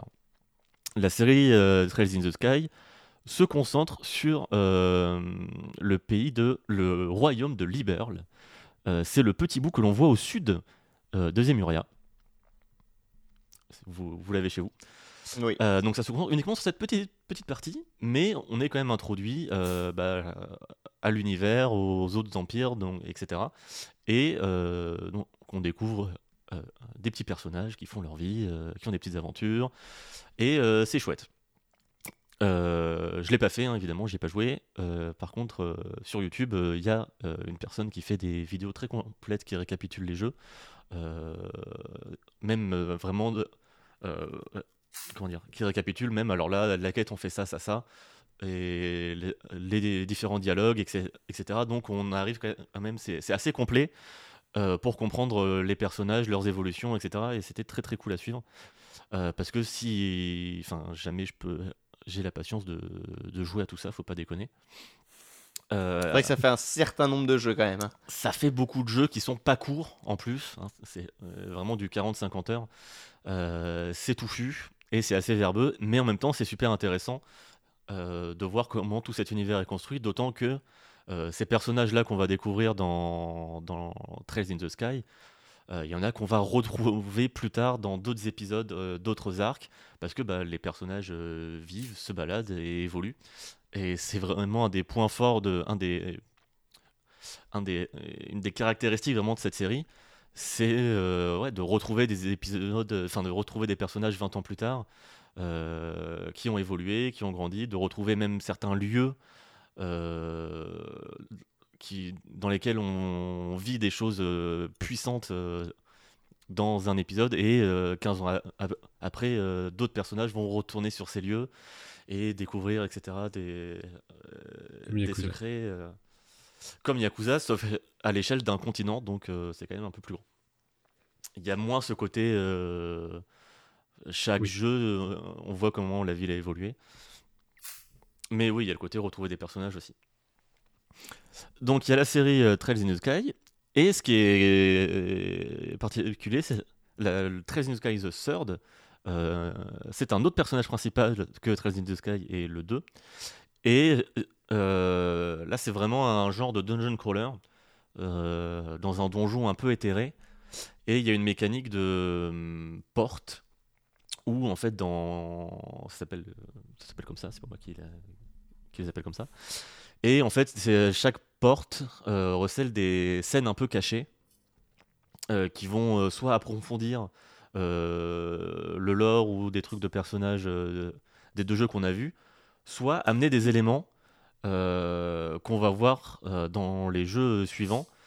Euh, et c'est quelque chose qui est assez hum, fou parce que donc le jeu sort en 2007 et aujourd'hui encore en 2022, il y a des éléments qu'on retrouve qui ont été introduits euh, dans ces scènes euh, un peu cachées, secrètes de Trails in Sky 3.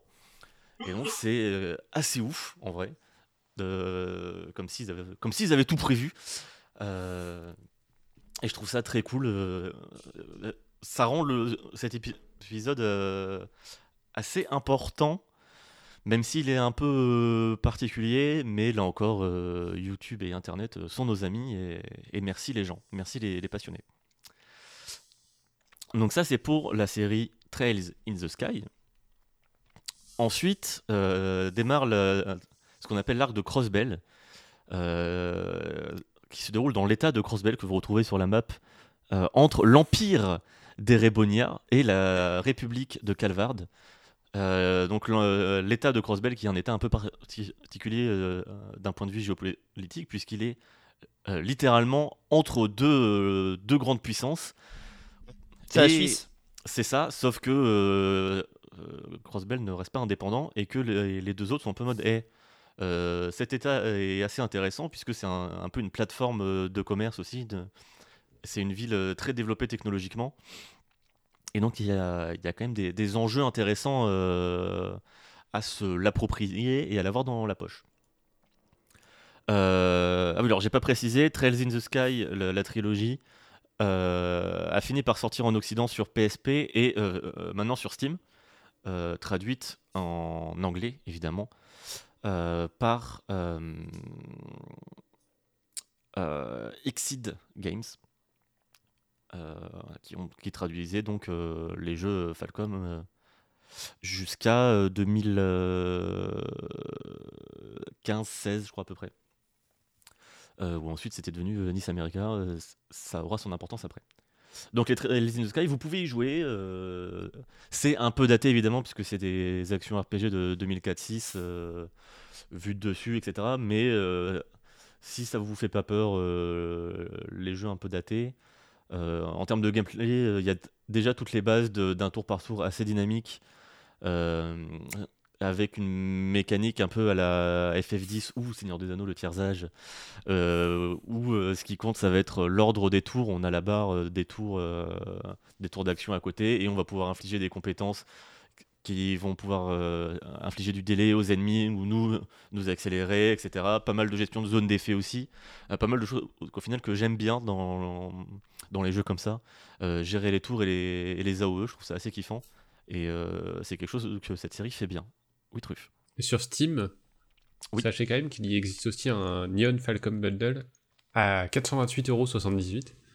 Ouais. Ça revient quand même un peu moins cher que euh, les Ultimate Et Spider-Man. dans lequel il y a du coup quoi tous les trails et il y a aussi des is, j'imagine?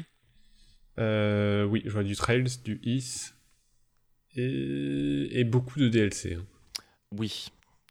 Euh, Oui. Mais les DLC, c'est que des Ah, en costumes, fait, on s'en euh, branle. Mais en vrai, ça peut être une bonne Ouais. affaire. hein, parce que je crois, pense qu'à l'unité, euh, les trails, euh, ils sont quasiment. euh, Enfin, en tout cas, les coltiers, ils sont quasiment tous à 50 balles, je crois. Ouais, ça, ça, ça- bah, de toute façon, vu le nombre de jeux, c'est, ça aurait de toute façon coûté cher. Oui, donc euh, ouais, 80 balles, pourquoi pas. Ça fait beaucoup de bangers à se mettre dans les oreilles. C'est vrai. 430 euros. 430 euros sinon? Oui, Ah oui. le, le- le bundle. Ah non, non, t'as dit il est à 80 euros. Non, 430 euros, 428,78 euros. Ah, Ah oui. ah oui.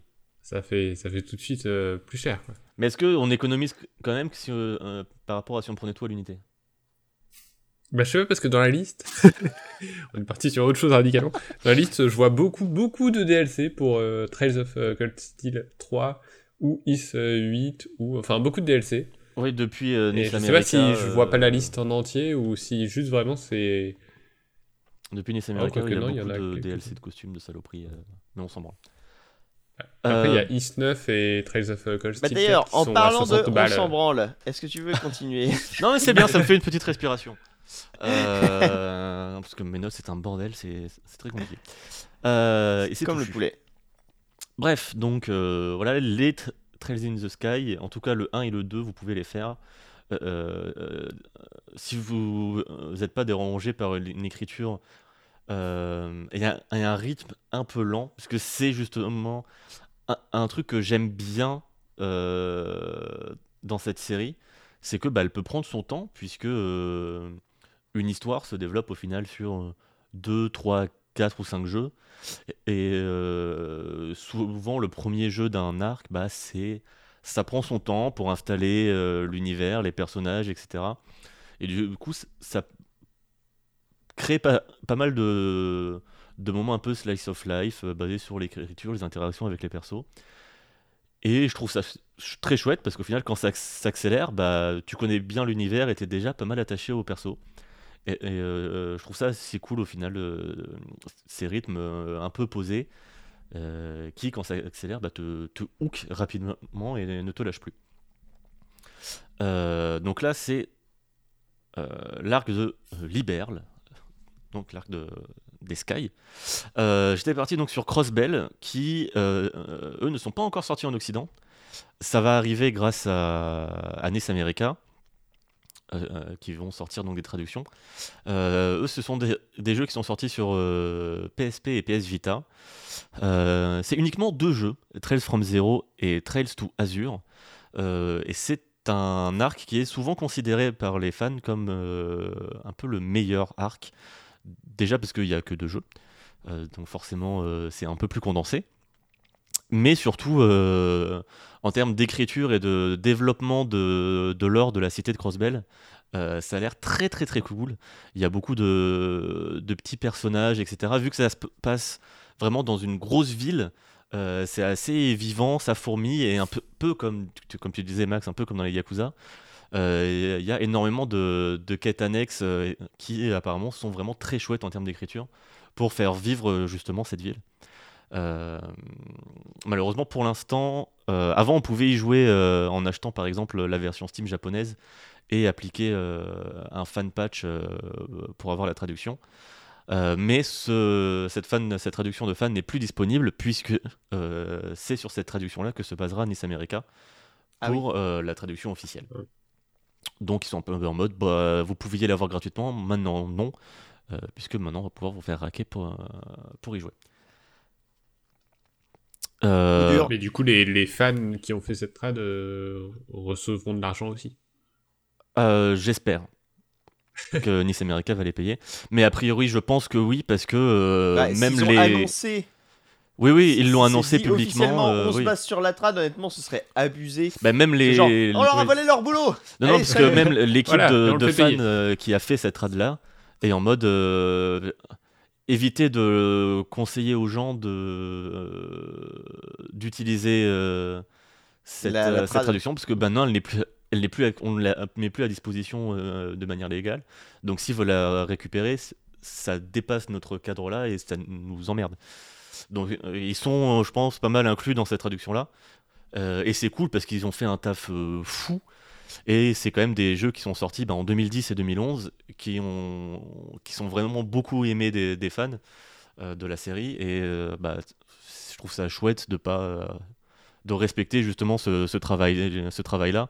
D'autant que du coup, la plupart des, enfin quasiment tous les fans, non, tous les fans du coup qui l'ont fait en Occident l'ont fait via ces traductions-là. Donc c'est cool aussi de, la récompenser et de la mettre en avant. Euh, donc pour l'instant on peut pas y jouer, euh, mais euh, ça, je crois que c'est censé le premier, donc Tra- Trails from Zero, est censé sortir fin 2022 si je ne me trompe pas.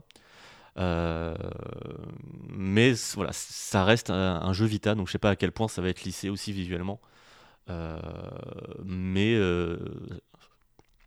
en termes d'écriture et d'univers, ça, avait l'air très très très cool. Donc euh, je suis quand même un peu curieux de mettre mes mains dessus. Euh, donc voilà, donc ça c'est l'arc Crossbell, simple. Euh, mais la cité de Crossbell aura une importance toute capitale dans, l'arc suivant, celui auquel j'ai joué donc, l'arc Cold Steel, où lui, pareil, c'est simple, il y a Trails of Cold Steel, Trails of Cold Steel 2, Trails of Cold Steel 3 et Trails of Cold Steel 4. Ça se suit, Bon, c'est très bien. simple.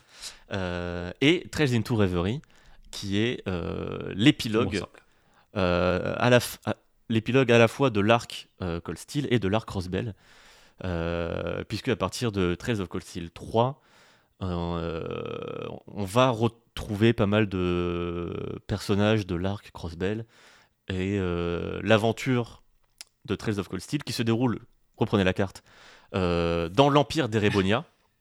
Donc c'est quand même un gros morceau. Euh, C'est pour ça qu'il y a quatre jeux. Euh, et euh, on va aussi visiter d'autres morceaux. Et on va revenir aussi dans la cité de Crossbell, qui va devenir vraiment un, point névralgique dans le scénario de, de, de Cold Steel, puisque les événements de Cold Steel 2 se déroulent de manière... et même... pardon à partir d'un moment dans Cold Steel et dans Cold Steel 2, il y a euh, des moments, ça va se, dé- se dérouler un peu de manière concomitante avec euh, ce qui se passe dans Trails from Zero et Trails to Azure. J'allais te demander si c'était tout dans l'ordre chronologique. Alors ou pas. que les Sky, oui, se déroulent avant, mais euh, l'arc de Crossbell et l'arc de Cold Steel, il y a pas mal de. Ils sont en parallèle, quoi. Ouais, il y a- il y, a pas mal de choses qui s'imbriquent. Ce qui fait que c'est assez con au final que euh, l'arc Cold Steel soit sorti en Occident et pas l'arc de Crossbell, pu- puisqu'il y a forcément des, beaucoup de références et de liens qui sont faits dans euh, l'arc Cold Steel. Mais ça fonctionne aussi, juste ça crée du mystère, euh, bref. Parce qu'il y a aussi du coup euh, ce truc un peu euh, étrange, mais c'est fait comme ça, qui fait que euh, quand on fait euh, l'arc euh, de Crossbell, donc les Traces from Zero et tout Azure, ça peut euh, rétroactivement euh, euh, nous spoiler certaines choses de d'École Steel. Mais c'est écrit comme ça, c'est fait comme ça, euh, c'est normal. Ouais. Oui, potentiellement, tu, il parle genre d'un événement. Oui, il y a vraiment un ailleurs. événement capital qui se déroule à Crossbell à un moment, une, une grande conférence, ce qu'ils appellent la, la Trade Conference, où c'est en gros voilà un, grand événement euh, commercial où tu les représentants des différents euh, empires, États, etc. qui se retrouvent euh, dans la cité de Crossbell parce que c'est le point névralgique de toute l'économie, etc. du continent et il s'y passe des trucs de fou et forcément, tu le vois, tu, tu le vi- vis de près dans Crossbell parce que bah, euh, t'es là. Mais tu en vois aussi les conséquences euh, directes dans Cold Steel, puisque euh, donc dans Cold Steel, on incarne des élèves dans une, économie, dans une académie militaire.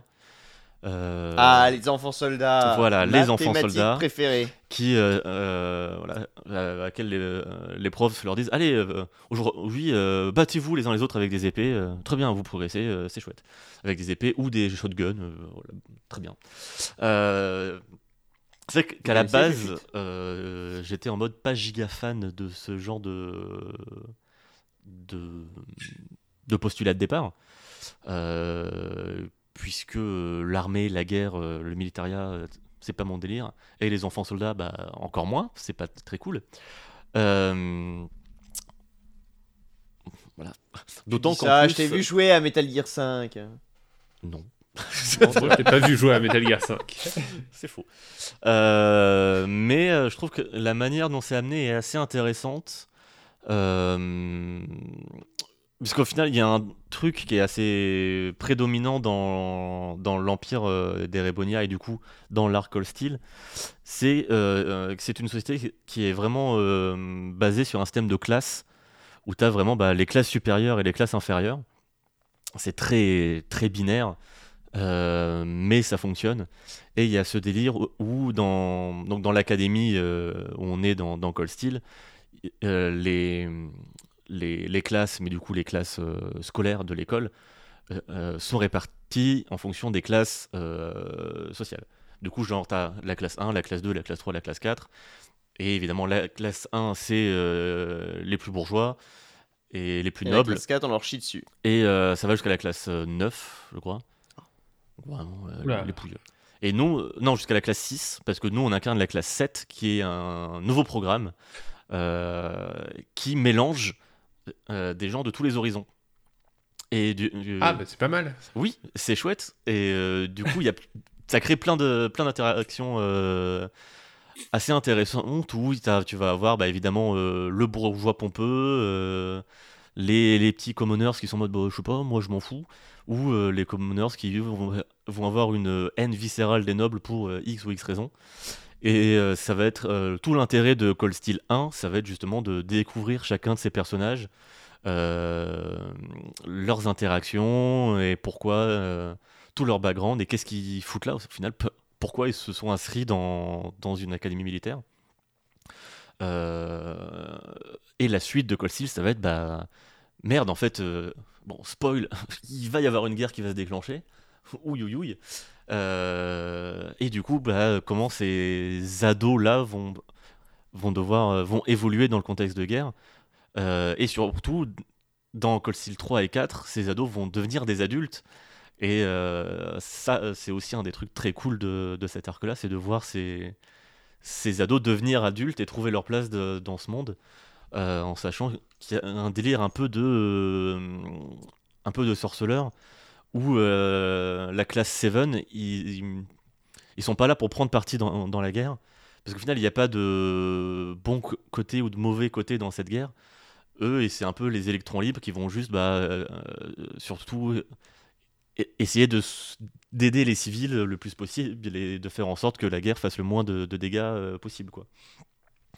Ce qui rejoint aussi les thématiques de d'Entrail in the Sky, donc euh, l'arc libéral, où on suivait euh, la guilde, euh, la Bracer Guild. Alors je sais pas comment ça se traduit en, en français, mais c'est genre une guilde de mercenaires qui euh, sont un peu dans ce délire-là de on prend pas parti.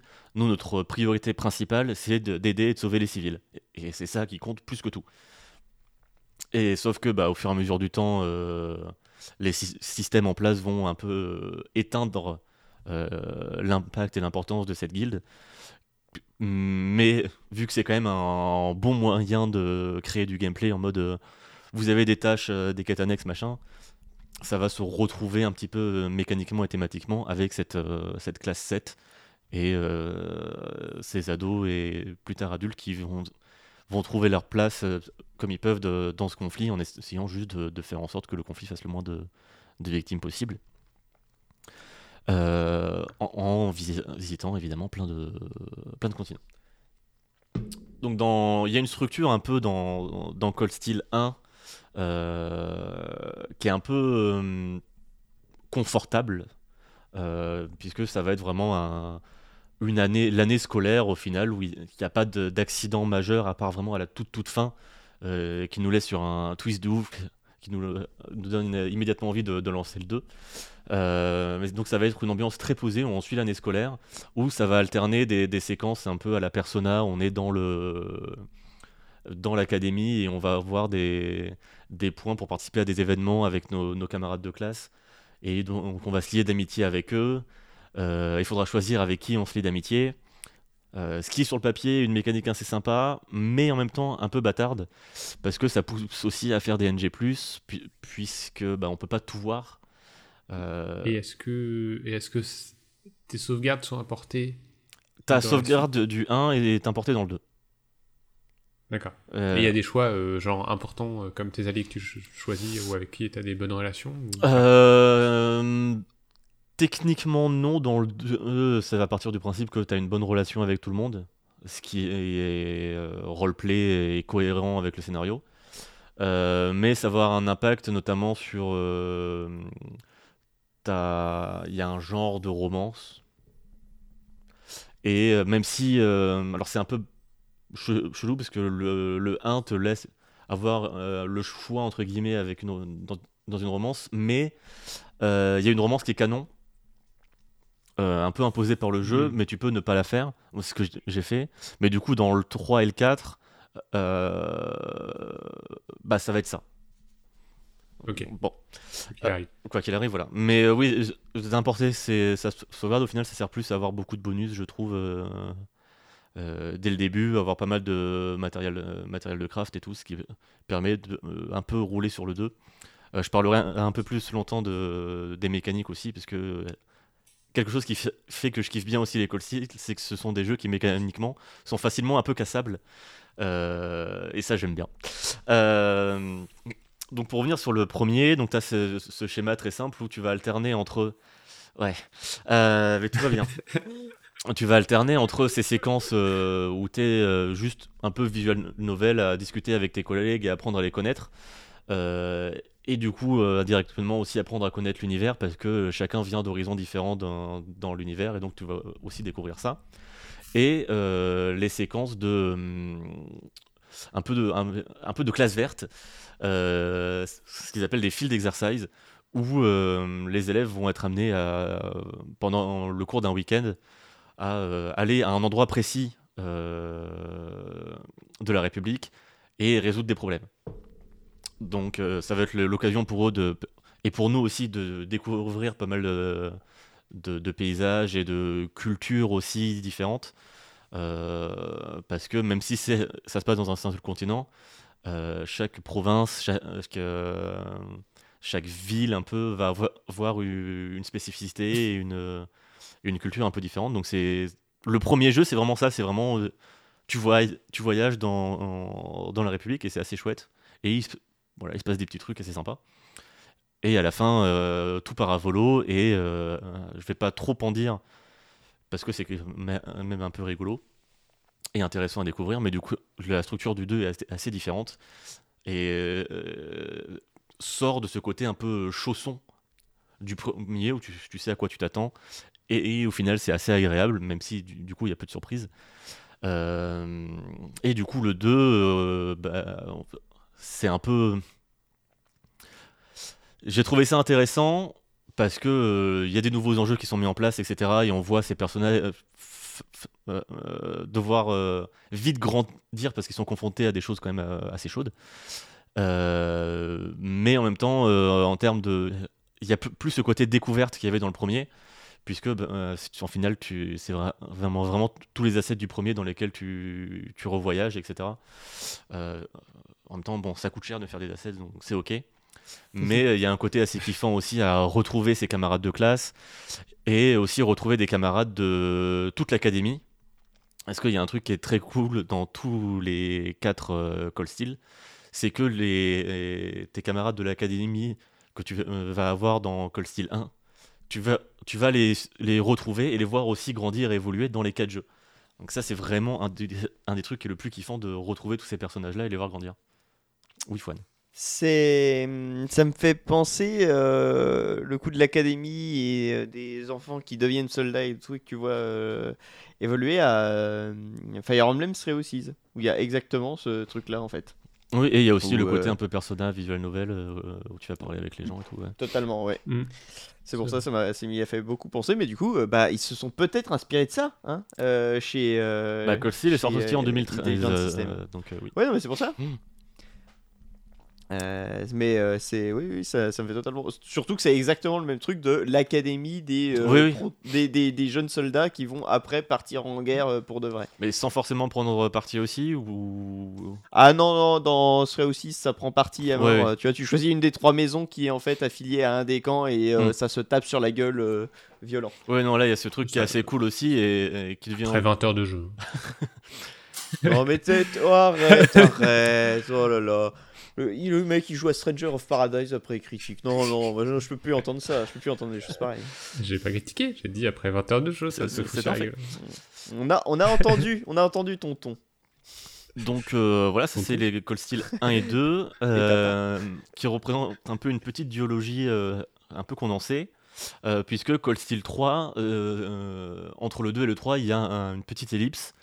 Et euh, le principe de Call Steel 3, c'est que le personnage principal, donc Rin, euh, R-E-N, qui est le personnage principal de, de Call Steel 1 et 2, y a rien Yarin. Euh, le personnage principal se retrouve à être euh, cette fois-ci instructeur dans une, euh, dans une branche de son académie.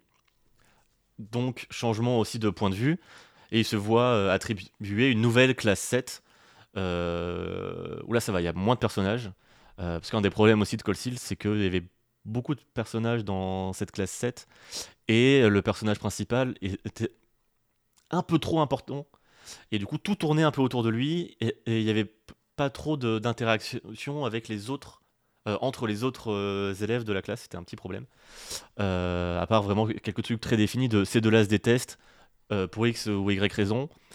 Euh, mais c'est toujours quand même. euh, ça sera toujours Rin qui, qui fera en sorte que ça va mieux après entre les deux. Donc bon. Euh, donc Cold Steel 3, euh, on incarne donc euh, Rin qui est instructeur, donc qui est quand même aussi plus âgé, et du coup chacun des élèves de cette ancienne classe 7 bah, commence à trouver sa place dans cet univers et dans ce conflit, et tout le monde n'a pas forcément aussi les mêmes intérêts, et c'est ça qui, est super kiffant. Et je je peux pas trop en dire parce que bah, je l'ai pas encore fini, et là Fouane est soulagé.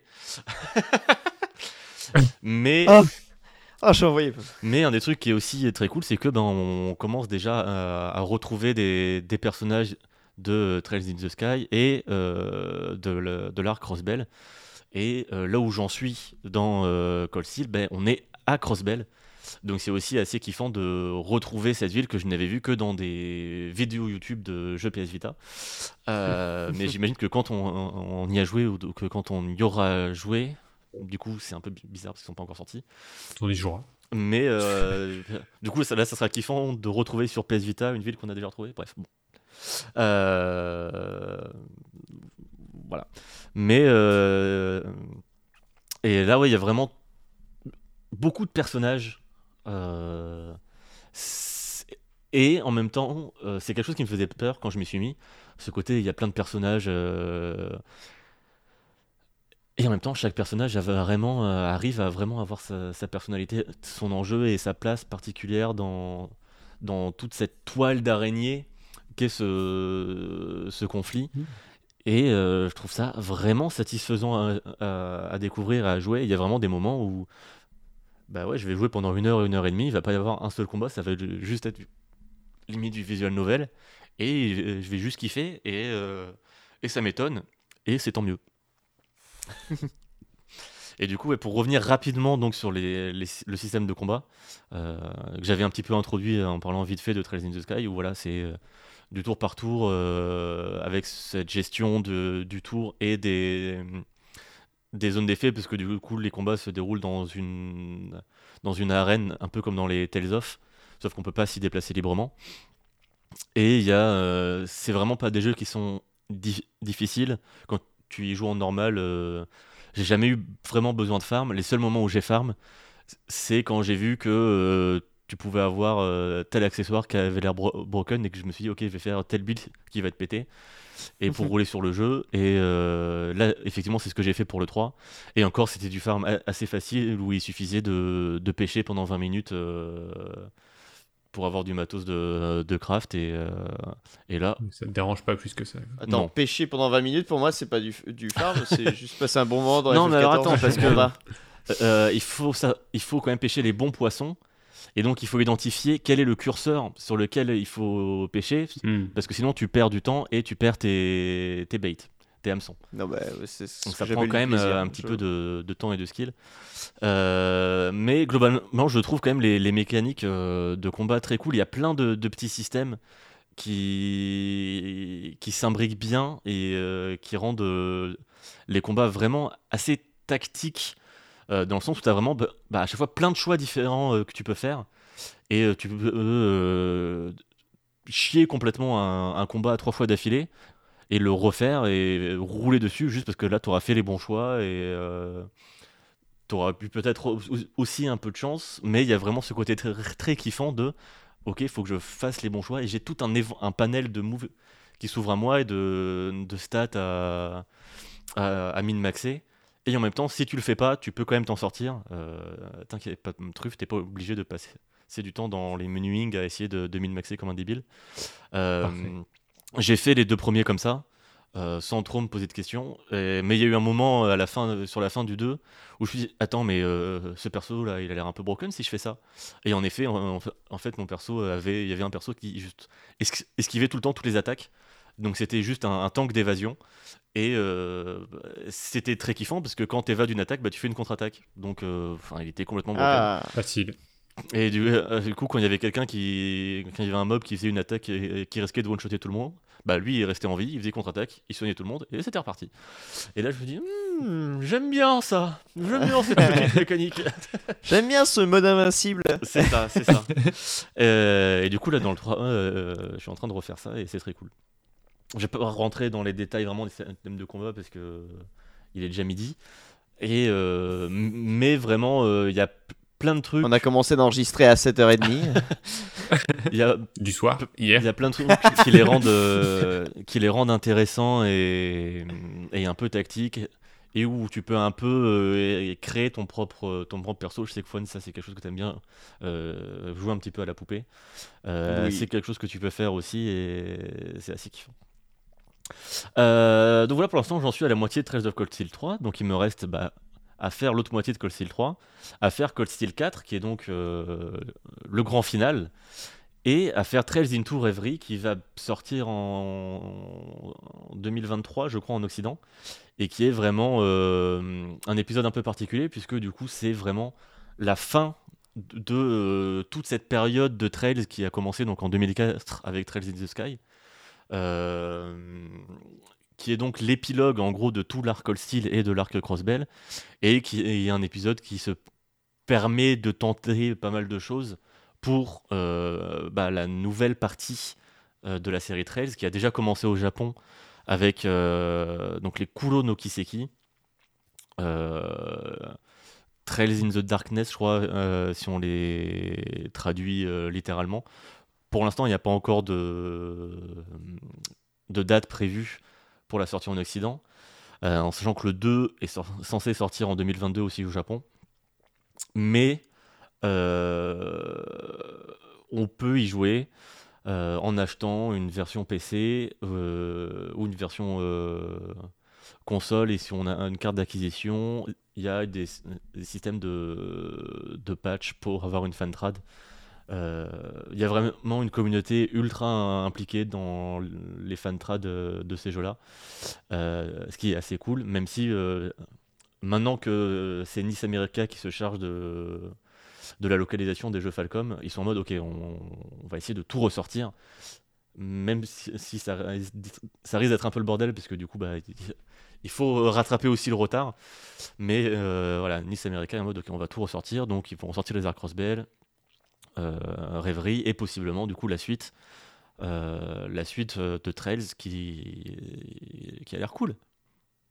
Voilà, j'ai hâte de voir comment ça va continuer euh, à se développer et euh, comment bah, tout cet univers-là et ce pari, fou de, de faire une série de jeux qui se déroule dans le même continent et on va euh, d'un jeu, à l'autre euh, voir tel pays, euh, etc. et voir plein de personnages euh, interagir dans d'autres jeux et continuer à évoluer, etc. Je trouve l'ambition de, world building euh, vraiment ouf. Et euh, pour, pour l'instant, de ce que j'en vois, le pari est tenu.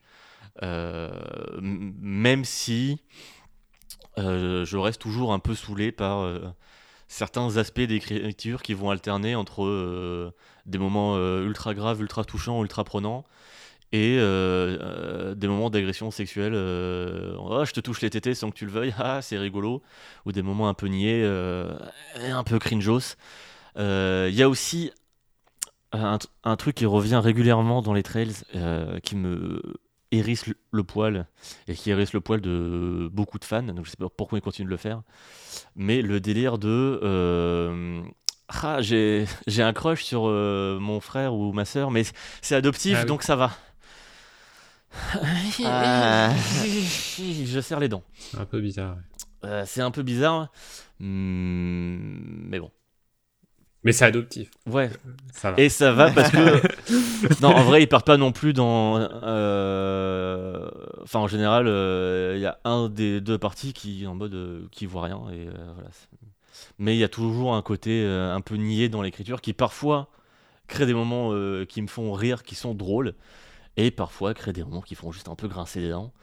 Euh, Mais bon, ça fait partie du contrat pour avoir cette grande histoire et ce- cette grande fable euh, qui s'écrit devant nos yeux au fil des années et des épisodes.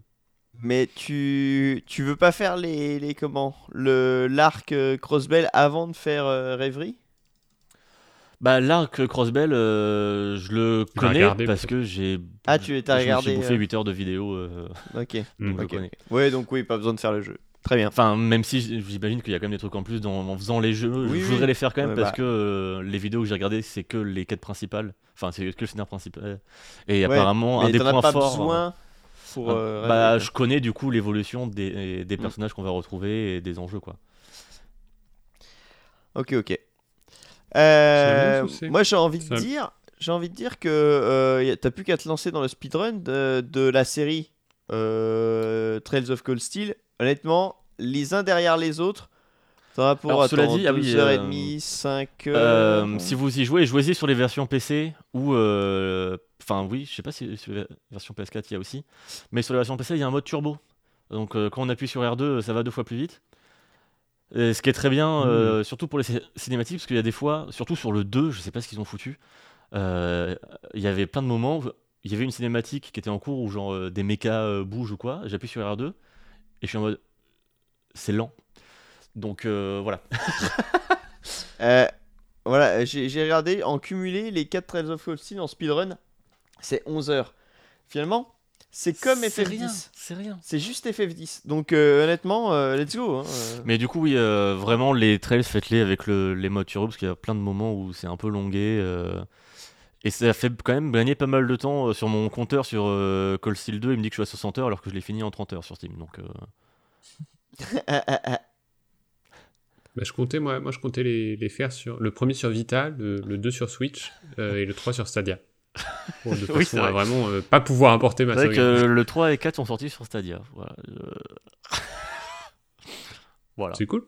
C'est cool. Euh, ce- ce- ceux qui aimeront, aimeront. Euh, Euh, Non, mais par contre, oui, du coup, euh, je l'ai pas dit, mais euh, les Cold Steel 1 et 2 sont quand même un peu moches parce qu'ils sont sortis sur Vita. Et même artistiquement, je les trouve vraiment pas très jolis. Euh, mais le, le 3, euh, ça va. Il est plutôt, plutôt stylé, je trouve. Même si, même sur PC, euh, il rame si on a le- l'aliasing en x8. Eh ben, écoute. euh, Est-ce que est-ce que c'est bon? Est-ce que je peux euh, Est-ce qu'on peut euh, Oui, oui, j'ai fait succinct. Oui, mais non, mais en vrai, en vrai, c'est vraiment un gros gros morceau. hein. Et Ouais, c'est ultra touffu, d'autant que je euh, connaissais absolument rien en v- avant de m'y mettre et je suis vraiment euh, tombé dans, dans ce rabbit hole et je trouve ça assez Et- fascinant. Et autant les Is, euh, je trouve, ont encore plus percé que, que les. Les, Bah, les c'est facile de s'aimer parce que t'en prends un, tu joues 20 minutes, et t'es en mode, oh c'est trop cool. Et t'as Oui, non, mais puis même d'un point de vue euh, marketing, tu vois, enfin, on a plus tendance à voir les, les sorties des Is sont Oui, plus euh, bah, c'est plus facile que- à marketer que de sortir un jeu qui, fait- qui va faire la conclusion d'une série de 15, é- 15 épides, de- dont 3 qu'on n'a pas pu jouer, enfin, et, Oui, et oui, qui sont non, en plus super totalement. écrits. Enfin, euh, là, je vous dis, euh, c'est cool, mais je vous dis pas, mettez-y vous. Euh, mettez-vous-y, mettez-y vous. Parce que vraiment, j'ai passé mon été dessus et à me coltiner des 15-20 heures de vidéos YouTube pour euh, comprendre euh, la chronologie, les... Moi, je crois que c'est ce qui me sauce le plus. Oui, je sais que toi, tu kiffes ça. C'est vrai que moi, quand j'ai vu ça, je me suis dit, oh, let's go Je kiffe trop ça aussi.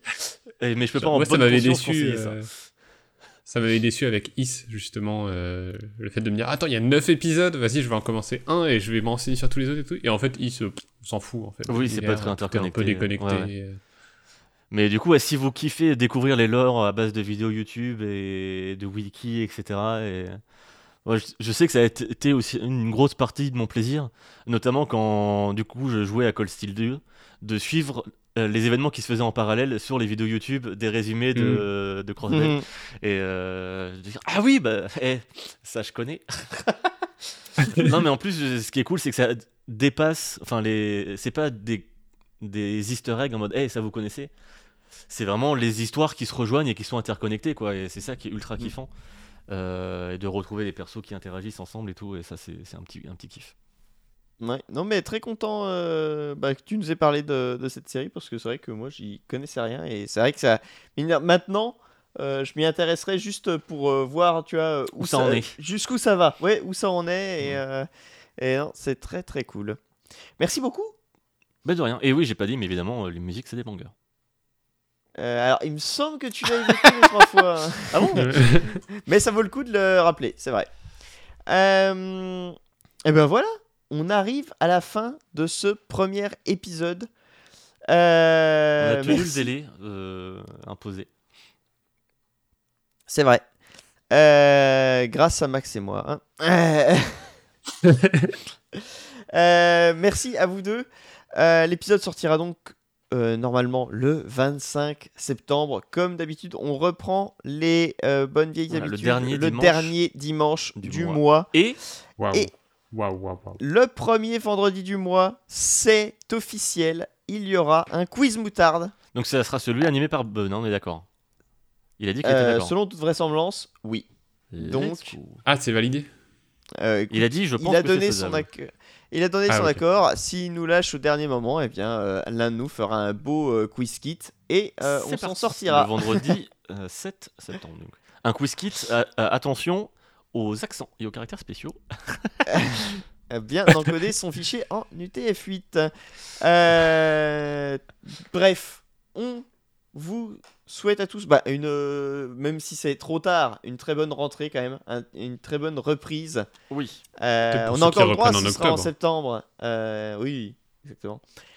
Et, et voilà, on vous dit bah, au, au- le 7 octobre pour le quiz moutarde et, et au mois prochain pour le prochain club moutarde. Oui Alors le problème, c'est que je risque de continuer à jouer à Cold Steel, donc je sais, pas de quoi je vais jouer. De quoi euh, je vais parler. Ah, bah écoute, tu feras comme moi, tu essaieras d'improviser sur un sujet que tu trouveras la veille. Ou alors on essaie de parler Euh, d'Immortality, et là, bon courage. Oh. Euh, du coup, Ou de Sam Barlow en général, peut-être. Euh... euh... Chut chut, pas de marque. Euh, non, pas de spoil pour les prochains épisodes, s'il vous plaît. Non mais c'est trop Euh, dur d'expliquer avec des mots les concepts de ces jeux, à part Silent Hill Shattered Memories. Je vous. Enfin, on vous fait. Oui, on, vous, fait des, des bisous euh, consentis. Des bisous consentis, on fait des câlins consentis. Et on vous dit à très bientôt. Oui, Au revoir. Adieu. Bisous. Au revoir. Au revoir.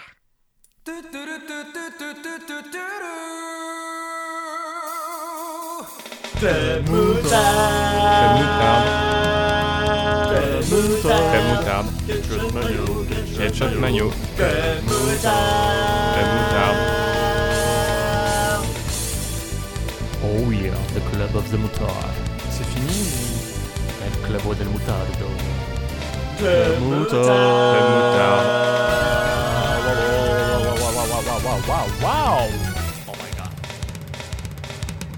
Ah.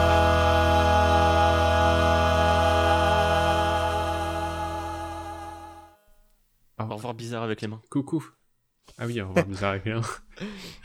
Oui, Pour- parce que les de toute façon, dans le podcast, t'as pas arrêté de dire. Alors, si vous voyez sur la carte, bon, bon, Mais on- tu linkeras dans l'article. euh, la ah bah carte. oui, oui. ah bah de toute façon, je suis bien obligé maintenant. Bah c'est oui. prise d'otage. C'est la, com- c'est la companion app, c'est le Xbox Smart Glass.